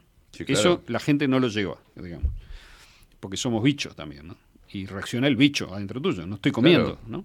Entonces, este es el panorama, y yo creo que es un panorama que es muy diferente del panorama que te pintan si vos, yo, este, la verdad que estoy bastante vacunado contra eso y no miro, es, es la única vacuna que me funciona, no miro, o que me di, no miro, digamos, algo cuando era niño, no miro este, los medios, yo pero sé lo que dicen. Es Sí. imposible no saberlo, porque mirás de reojo el diario, mirás de un minuto, digamos, porque pasás en un boliche, la tele y te enteras de todo, ya sabés lo que están diciendo. Están diciendo, no sé, toda clase de mentiras sobre la guerra, este, están diciendo que los rusos van perdiendo, cosa que es falsa. Están pintando a Zelensky como un héroe, digamos, de la libertad, cuando en realidad es cualquier cosa menos eso. Zelensky tiene un problema gigantesco porque tiene sectores dentro del ejército ucraniano que son ultra radicales, que están, este, son los que están más expuestos porque son los que estaban controlando, habían participado con mucha intensidad en la guerra civil que se dio en el Donbass, así en el sureste, desde el 2014 hasta ahora, y por lo tanto son los que están enfrentando a los rusos directamente, porque la guerra, la guerra en Ucrania ocurre en el sureste y en el este. Este, los rusos hicieron una, eh, han hecho una serie de sitios a diferentes ciudades importantes. Algunas las tomaron, el Donbass está mayormente fuera de control de Ucrania y eh, Mariupol, que era una, una ciudad puerto sobre el Mar Negro muy importante, en donde está el regimiento Azov, que es neonazi, por cierto, es, uno, es el más fuerte, el más icónico y demás, y es grande, eh, dentro del ejército. Este, quedó aislado ahí y lo están masacrando, digamos, los rusos, ¿no? Y Occidente está queriendo sacar, digamos, a la dirigencia del Azov, que está en una planta industrial de acero que es descomunalmente grande, es grande como una ciudad, este, y los rusos no la destruyen porque es un- un- un- una planta que puede servir en el futuro para la producción industrial. Entonces, esa planta, digamos, no me acuerdo el nombre ahora, pero es una, la planta de acero más grande de Ucrania, est- está en control de, esta, de estos radicales, digamos, neonazis, que son neonazis realmente, ¿no? O sea, no estoy usando el término gra- gratis, ni de una manera... Son de ideología, de Sí, sí, sí, acción, sí. de símbolos, etcétera. Y hay una historia, además de colaboración en Ucrania con los nazis, por nacionalismo ucraniano, etcétera, este, que, vi- que viene desde entonces y se continúa hasta ahora. Entonces, ¿qué Sí, pasa? pero eso queda, ese tipo de cosas quedan para los eh, conspiranoicos, queda para la, la fake news, queda para un montón de cosas. No se está poniendo en los medios eh, de, de comunicación. No, de acuerdo, por supuesto, porque eso además contradice, Asociar a los nazis con los ucranianos es imposible hoy que pase en los medios. contradice totalmente la este eh, El la- relato, el ese. relato y la y la y no y no y, y no muestra lo que está pasando realmente. Una de las partes del relato que son muy importantes es la idea de que la invasión de Rusia tenía como objetivo tomar toda Ucrania, es decir, ocupar Kiev, ocupar el oeste de Ucrania y tal, que y quedarse ahí y a partir de ahí seguir invadiendo, invadir Polonia, invadir. Entonces es un delirio eso. Nunca fue el objetivo de Rusia, nunca lo declaró Rusia, no quiere hacer eso y yo creo que Rusia sabe que si hiciera eso sería un suicidio, porque no puedes ocupar Ucrania. Ucrania es grande como la mitad de Brasil y aparte la población no quiere a los rusos. O sea, la en la parte, por lo menos en la parte oeste de Ucrania, con mucha claridad. En la parte este sí los quiere y en Crimea son rusos directamente y hace años y años que están buscando volver a Rusia, o sea que ya lo consiguieron, pero bueno. Eh, entonces lo que va a pasar es probablemente que se va a generar un statu quo que yo creo que es muy complicado para Rusia salir de Ucrania, porque ¿qué pasa? Rusia puede controlar, de hecho ya está muy cerca de terminar de controlar la zona rusa de Ucrania, que es el, el- el este, el sureste, la costa del Mar Negro, desaislar Crimea, que no es que estuviera aislada, pero porque hay, hay conexión por tierra y tal, pero asegurar toda esa zona como una tierra, digamos, independiente, reconocida por Rusia, lo que sea, una república nueva, en fin. Eh, pero el oeste de Ucrania, que es un lío, porque en el oeste de Ucrania hay tierras que pertenecieron a Polonia, hay tierras que pertenecieron a Hungría, este, y hay población que es étnicamente de origen húngaro, polaco, etcétera, eh, que están ahí. Entonces Polonia tiene algunos intereses que no, obviamente no va a mover ahora, porque sería ir contra el discurso, pero que le interesa, digamos, toda la zona del Lviv, del, del, eh, ¿cómo se llama? El, el Liev al oeste, al oeste de Ucrania, o Lvov, bueno, al oeste de Ucrania, y Kiev es una ciudad multiétnica en donde se habla ucraniano y ruso, digamos, la población mezclada, pero el control, el predominio es ucraniano, claramente.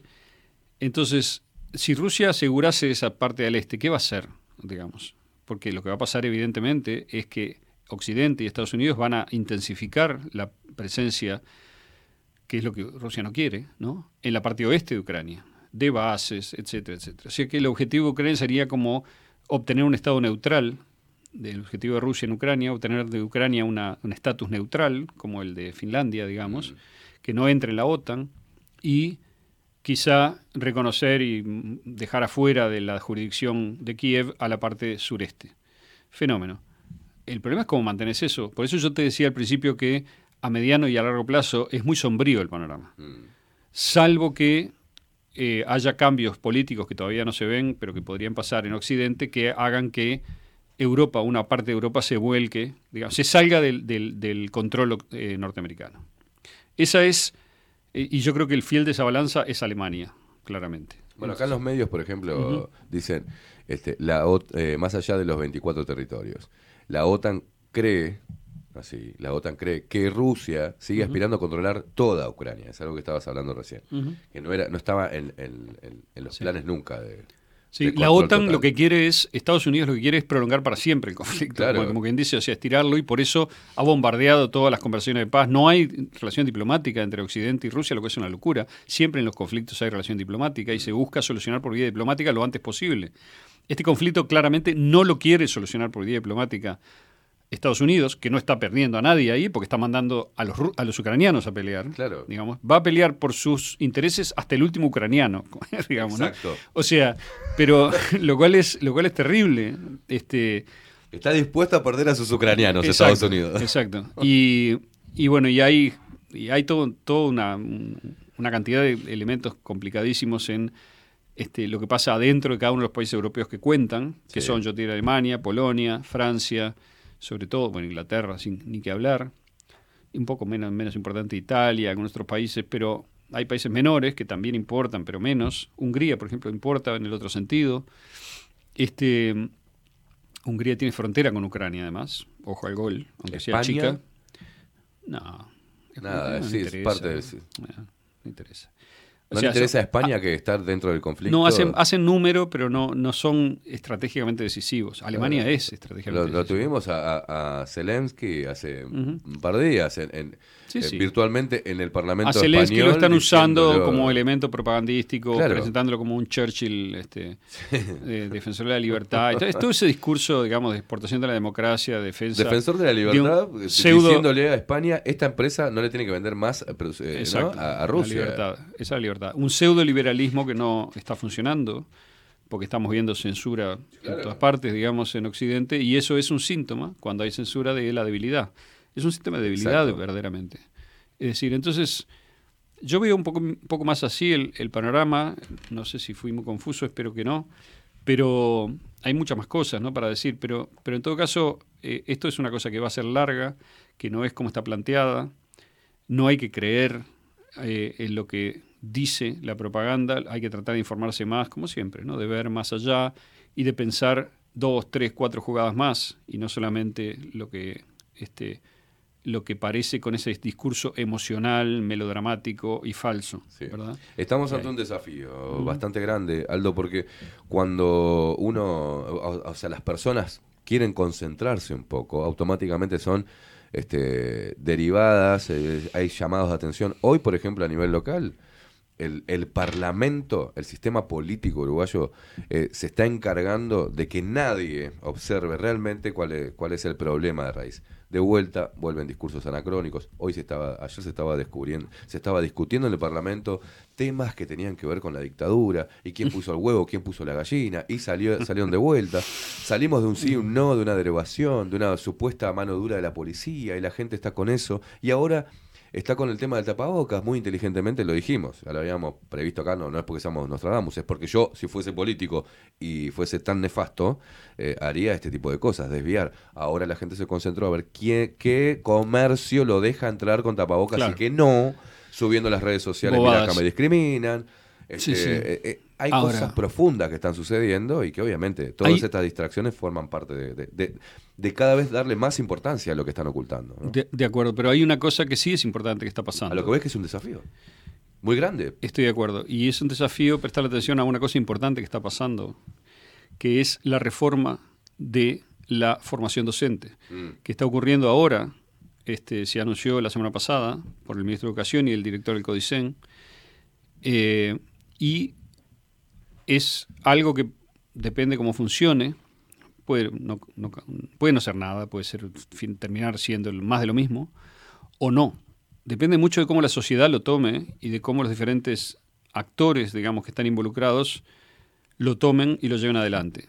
Yo tengo una posición este, medianamente, mm, a ver, ¿cómo decir?, intermedia sobre esto. Me gustaría, me gustaría que, voy a dedicarle este número de la revista a eso, en buena medida, es decir, meterme con el tema ese. Vamos a, hay una larga entrevista al ministro de Cultura que le hice ayer, que me interesa que, digamos, me interesaba que expusiera, bueno, cuáles son las ideas, cuáles, cuáles son los mecanismos que se piensa hacer. Es algo que podría cambiar completamente el mapa si saliera bien, podría cambiar completamente el mapa de la calidad docente, digamos, y por tanto la educación en el futuro, pero hay grandes probabilidades de que salga mal, ¿no? Porque este, por diferentes cosas que de, de repente en otra columna me dedico a eso, ahora no puedo abrir ese tema, pero llama la atención de que existe. El Uruguay no está acostumbrado a discutir educación, no, le interesa, es un tema que lo considera aburrido, lo considera. Sin embargo, después nos quejamos, digamos, cuando hay falta de comprensión lectora, cuando hay, digamos, gente que no piensa directamente, que repite sin pensar. Y acá estamos yendo a la raíz del problema, una de las raíces, que es qué es lo que vamos a hacer para educar mejor a la gente y mm, ayudar a que no sea invadida y colonizada sin esfuerzo ninguno por discursos completamente estúpidos de los medios que repiten y repiten lo que se les ocurre. ¿Qué papel juegan los sindicatos? Y la ahí? gente repite y repite lo que se les ocurre. Yo, yo pienso que hay muchos actores, los sindicatos son uno, pero hay otros. Usualmente la educación ha estado este, secuestrada, digamos, por luchas políticas internas, tanto a nivel de diferentes tipos de entidades, por ejemplo, sindicatos contra partidos políticos, o por entidades dentro de la educación, por ejemplo, el CODICEN contra la Universidad de la República, contra, ¿no? Este, y eso es algo que, dependiendo de cómo se muevan todos, mira lo que estoy diciendo, y la mala voluntad es lo primero que aparece, pero también puede haber buena voluntad, ¿no? Dependiendo de cómo se movieran todos, si realmente lograran coordinar esfuerzos y además se podría hacer algo bueno, si va a predominar la chacra, digamos, no va a pasar nada. Es decir, o va a ser peor todavía, ¿no? Porque va a haber, va a ser otro intento más de mejora que va a quedar en la nada, digamos. No, no, el, el tema también no solamente depende Este, de, de- de la aceptación o no, o de la, o de la colaboración, sino también de cómo, de la fuerza y la seguridad con la cual se lleve, a- se intente llevar adelante una reforma de estas características. Sí, yo ¿no? pienso que lo más importante Porque es el- tirarlo para ahí, este, tirarlo para ahí, para que se abra el debate, se abra la discusión y quede la posición de los sindicatos, la Claro. posición ideológica, la cosa, y no quede nada. Muchas veces a la gente no le gusta eso y cuando lo decís tienen que tener mucho cuidado. Pero hay veces cosas que hay que, de alguna manera, forzarlas. Para algo la gente te votó y te puso ahí. Si hay una reforma, si hay un problema que es notorio en todos nosotros, porque no podemos ver ni siquiera lo que está pasando en nuestra nariz. ¿ah? no podemos comprender un texto. Exacto. ¿ah? Entonces hay un problema que hay que solucionar. Bueno, la solución, y muchas veces hay que hacerle un poquito de plantarse firme. Cuando uno tiene la mayoría parlamentaria y bancarse todo, bancarse las marchas de los sindicatos, Sí. este, el tema de los periodistas. Bueno, el, el- el- otra de las cosas, la formación periodística es, es nefasta. Ujú. ¿ah? Entonces es otro tema Yo, también. Si querés, este, ahora sería, no puedo ni empezar a hablar, porque No, si es empiezo- mucho, muy pero largo. es- pero la próxima vez, Diez y media de repente, la próxima... ¿Nos la- enfocamos en eso? En el próximo encuentro hablamos de eso. ¿Nos y trato de, de explicar un poco, en la medida en que pueda, este, lo que veo, lo que veo como positivo, negativo, lo que veo como posible, lo que veo como muy difícil. Y sobre todo lo que más me gustaría sería que la gente se informara y pensara sobre esto y viera la importancia que tiene. Pero bueno, es medio utópico. No creo que vaya a pasar, pero yo lo voy a insistir y voy a traerlo un par de veces más porque creo que es una de las cosas, no es la única, quizá no sea ni siquiera la más importante, pero es una cosa importante relativamente que se puede hacer para este, intentar, dentro de lo que tenemos de soberanía, que es muy poquito, pero que en eso tenemos alguna, porque dirigimos nuestra propia educaci- educación como país, es decir, que podríamos hacer cosas. Y yo voy a decir algo, que la financiación de todo esto por ahora no es de organismos internacionales, No. del Banco Mundial, del BID, etcétera. Viene de este, el presupuesto nacional Claro. aprobado por los políticos uruguayos. En fin. Este, y ojo, ojo que representa un aumento potencialmente muy grande de gasto educativo, porque al llevar, eh, grosso modo lo que se quiere hacer es llevar la formación docente a nivel universitario. Tenemos una Claro. larga discusión para dar Sí. sobre cómo se va a hacer, si va a ser real, si va a ser papelito, es decir, cómo, cómo se va a lograr eso, sí o no, y cuánto se va a avanzar. Pero, sí, pero el hecho es que el docente que tenga certificación universitaria o niveles universitarios su título va a recibir un aumento de sueldo. Perfecto. Y eso, digamos, este, además se tiene que es un compromiso que el Estado toma o, lo, o en fin la, la educación toma con los sus empleados, con lo cual cuando cambie el gobierno va a haber que mantenerlo. Es un cambio presupuestal, ¿no? Y bueno, entonces es un tema que hay que mirar. Señoras y señores, 29 minutos pasan de las 10 de la mañana. Aldo Matsukeli, perdón por el- los mocos y por todo, este, pero estamos así. Estás Bueno, en- un, un placer. Estás con el COVID. Un placer. Estoy con- sí, debe ser Omicron o, o del- no sé cuál está nueva ahora. Ah, no sé. pero BA.2 Hay que, debe hay que ser. preguntarle a Chanel que te diga. Ok. Es la última moda. Eh, señoras y señores, nos vamos nosotros. Eh, 29 minutos pasa. Mira, 10 y media hoy terminamos. Hermosa, te- hermosa charla, este, Aldo. Y me- el lot. Si traes ese tema en la columna que viene, va a ser un quilombo. Así que la vamos a promocionar porque es, hay que hacer, eh, empezar a hacer, poner la lupa donde hay que poner la lupa. Nos vemos el próximo jueves. Nos vemos. Estaba preocupada la gente dice, ¿y eso no? Porque dice que se me está yendo todo el mundo. Dice, se te van todos, no te aguanta nadie. El próximo jueves, ¿quién, se- quién más se te fue? No sé, la gente habla por hablar. El próximo jueves Empezaron está- a nombrar, es la. Santa Semana, ¿no? Vamos Ah, a tener una sesión. eh, yo estoy, yo voy a estar, hablamos. Voy a Yo- estar, yo voy a estar. Yo voy a estar afuera, pero bueno, vemos. Ah, no, ta, ta, ta, ta. Vemos, vemos. Tenés razón, viene ahora, cierto que tenemos otra, otra joda más. Digo, otro descanso más. Digo, otra fecha importante. más. Exacto. ¿Vos, ¿Vos qué vas a hacer el jueves? No sé. Ah, tenés razón, cierto. Me hiciste acordar ahora. ¿Ves, ¿Ves que estoy mal? ¿Ves que te necesito? Nos vemos. Chau, Aldo. Muchas Chau. gracias. Eh, Nos Gracias. vemos mañana. Mañana es viernes, ¿no? Ya no sé ni qué día es bien. Mañana viernes tiramos todo, todo. nos- se nos salta la chancleta mañana. Nos vemos mañana. Chau, chau guardando el temblor. En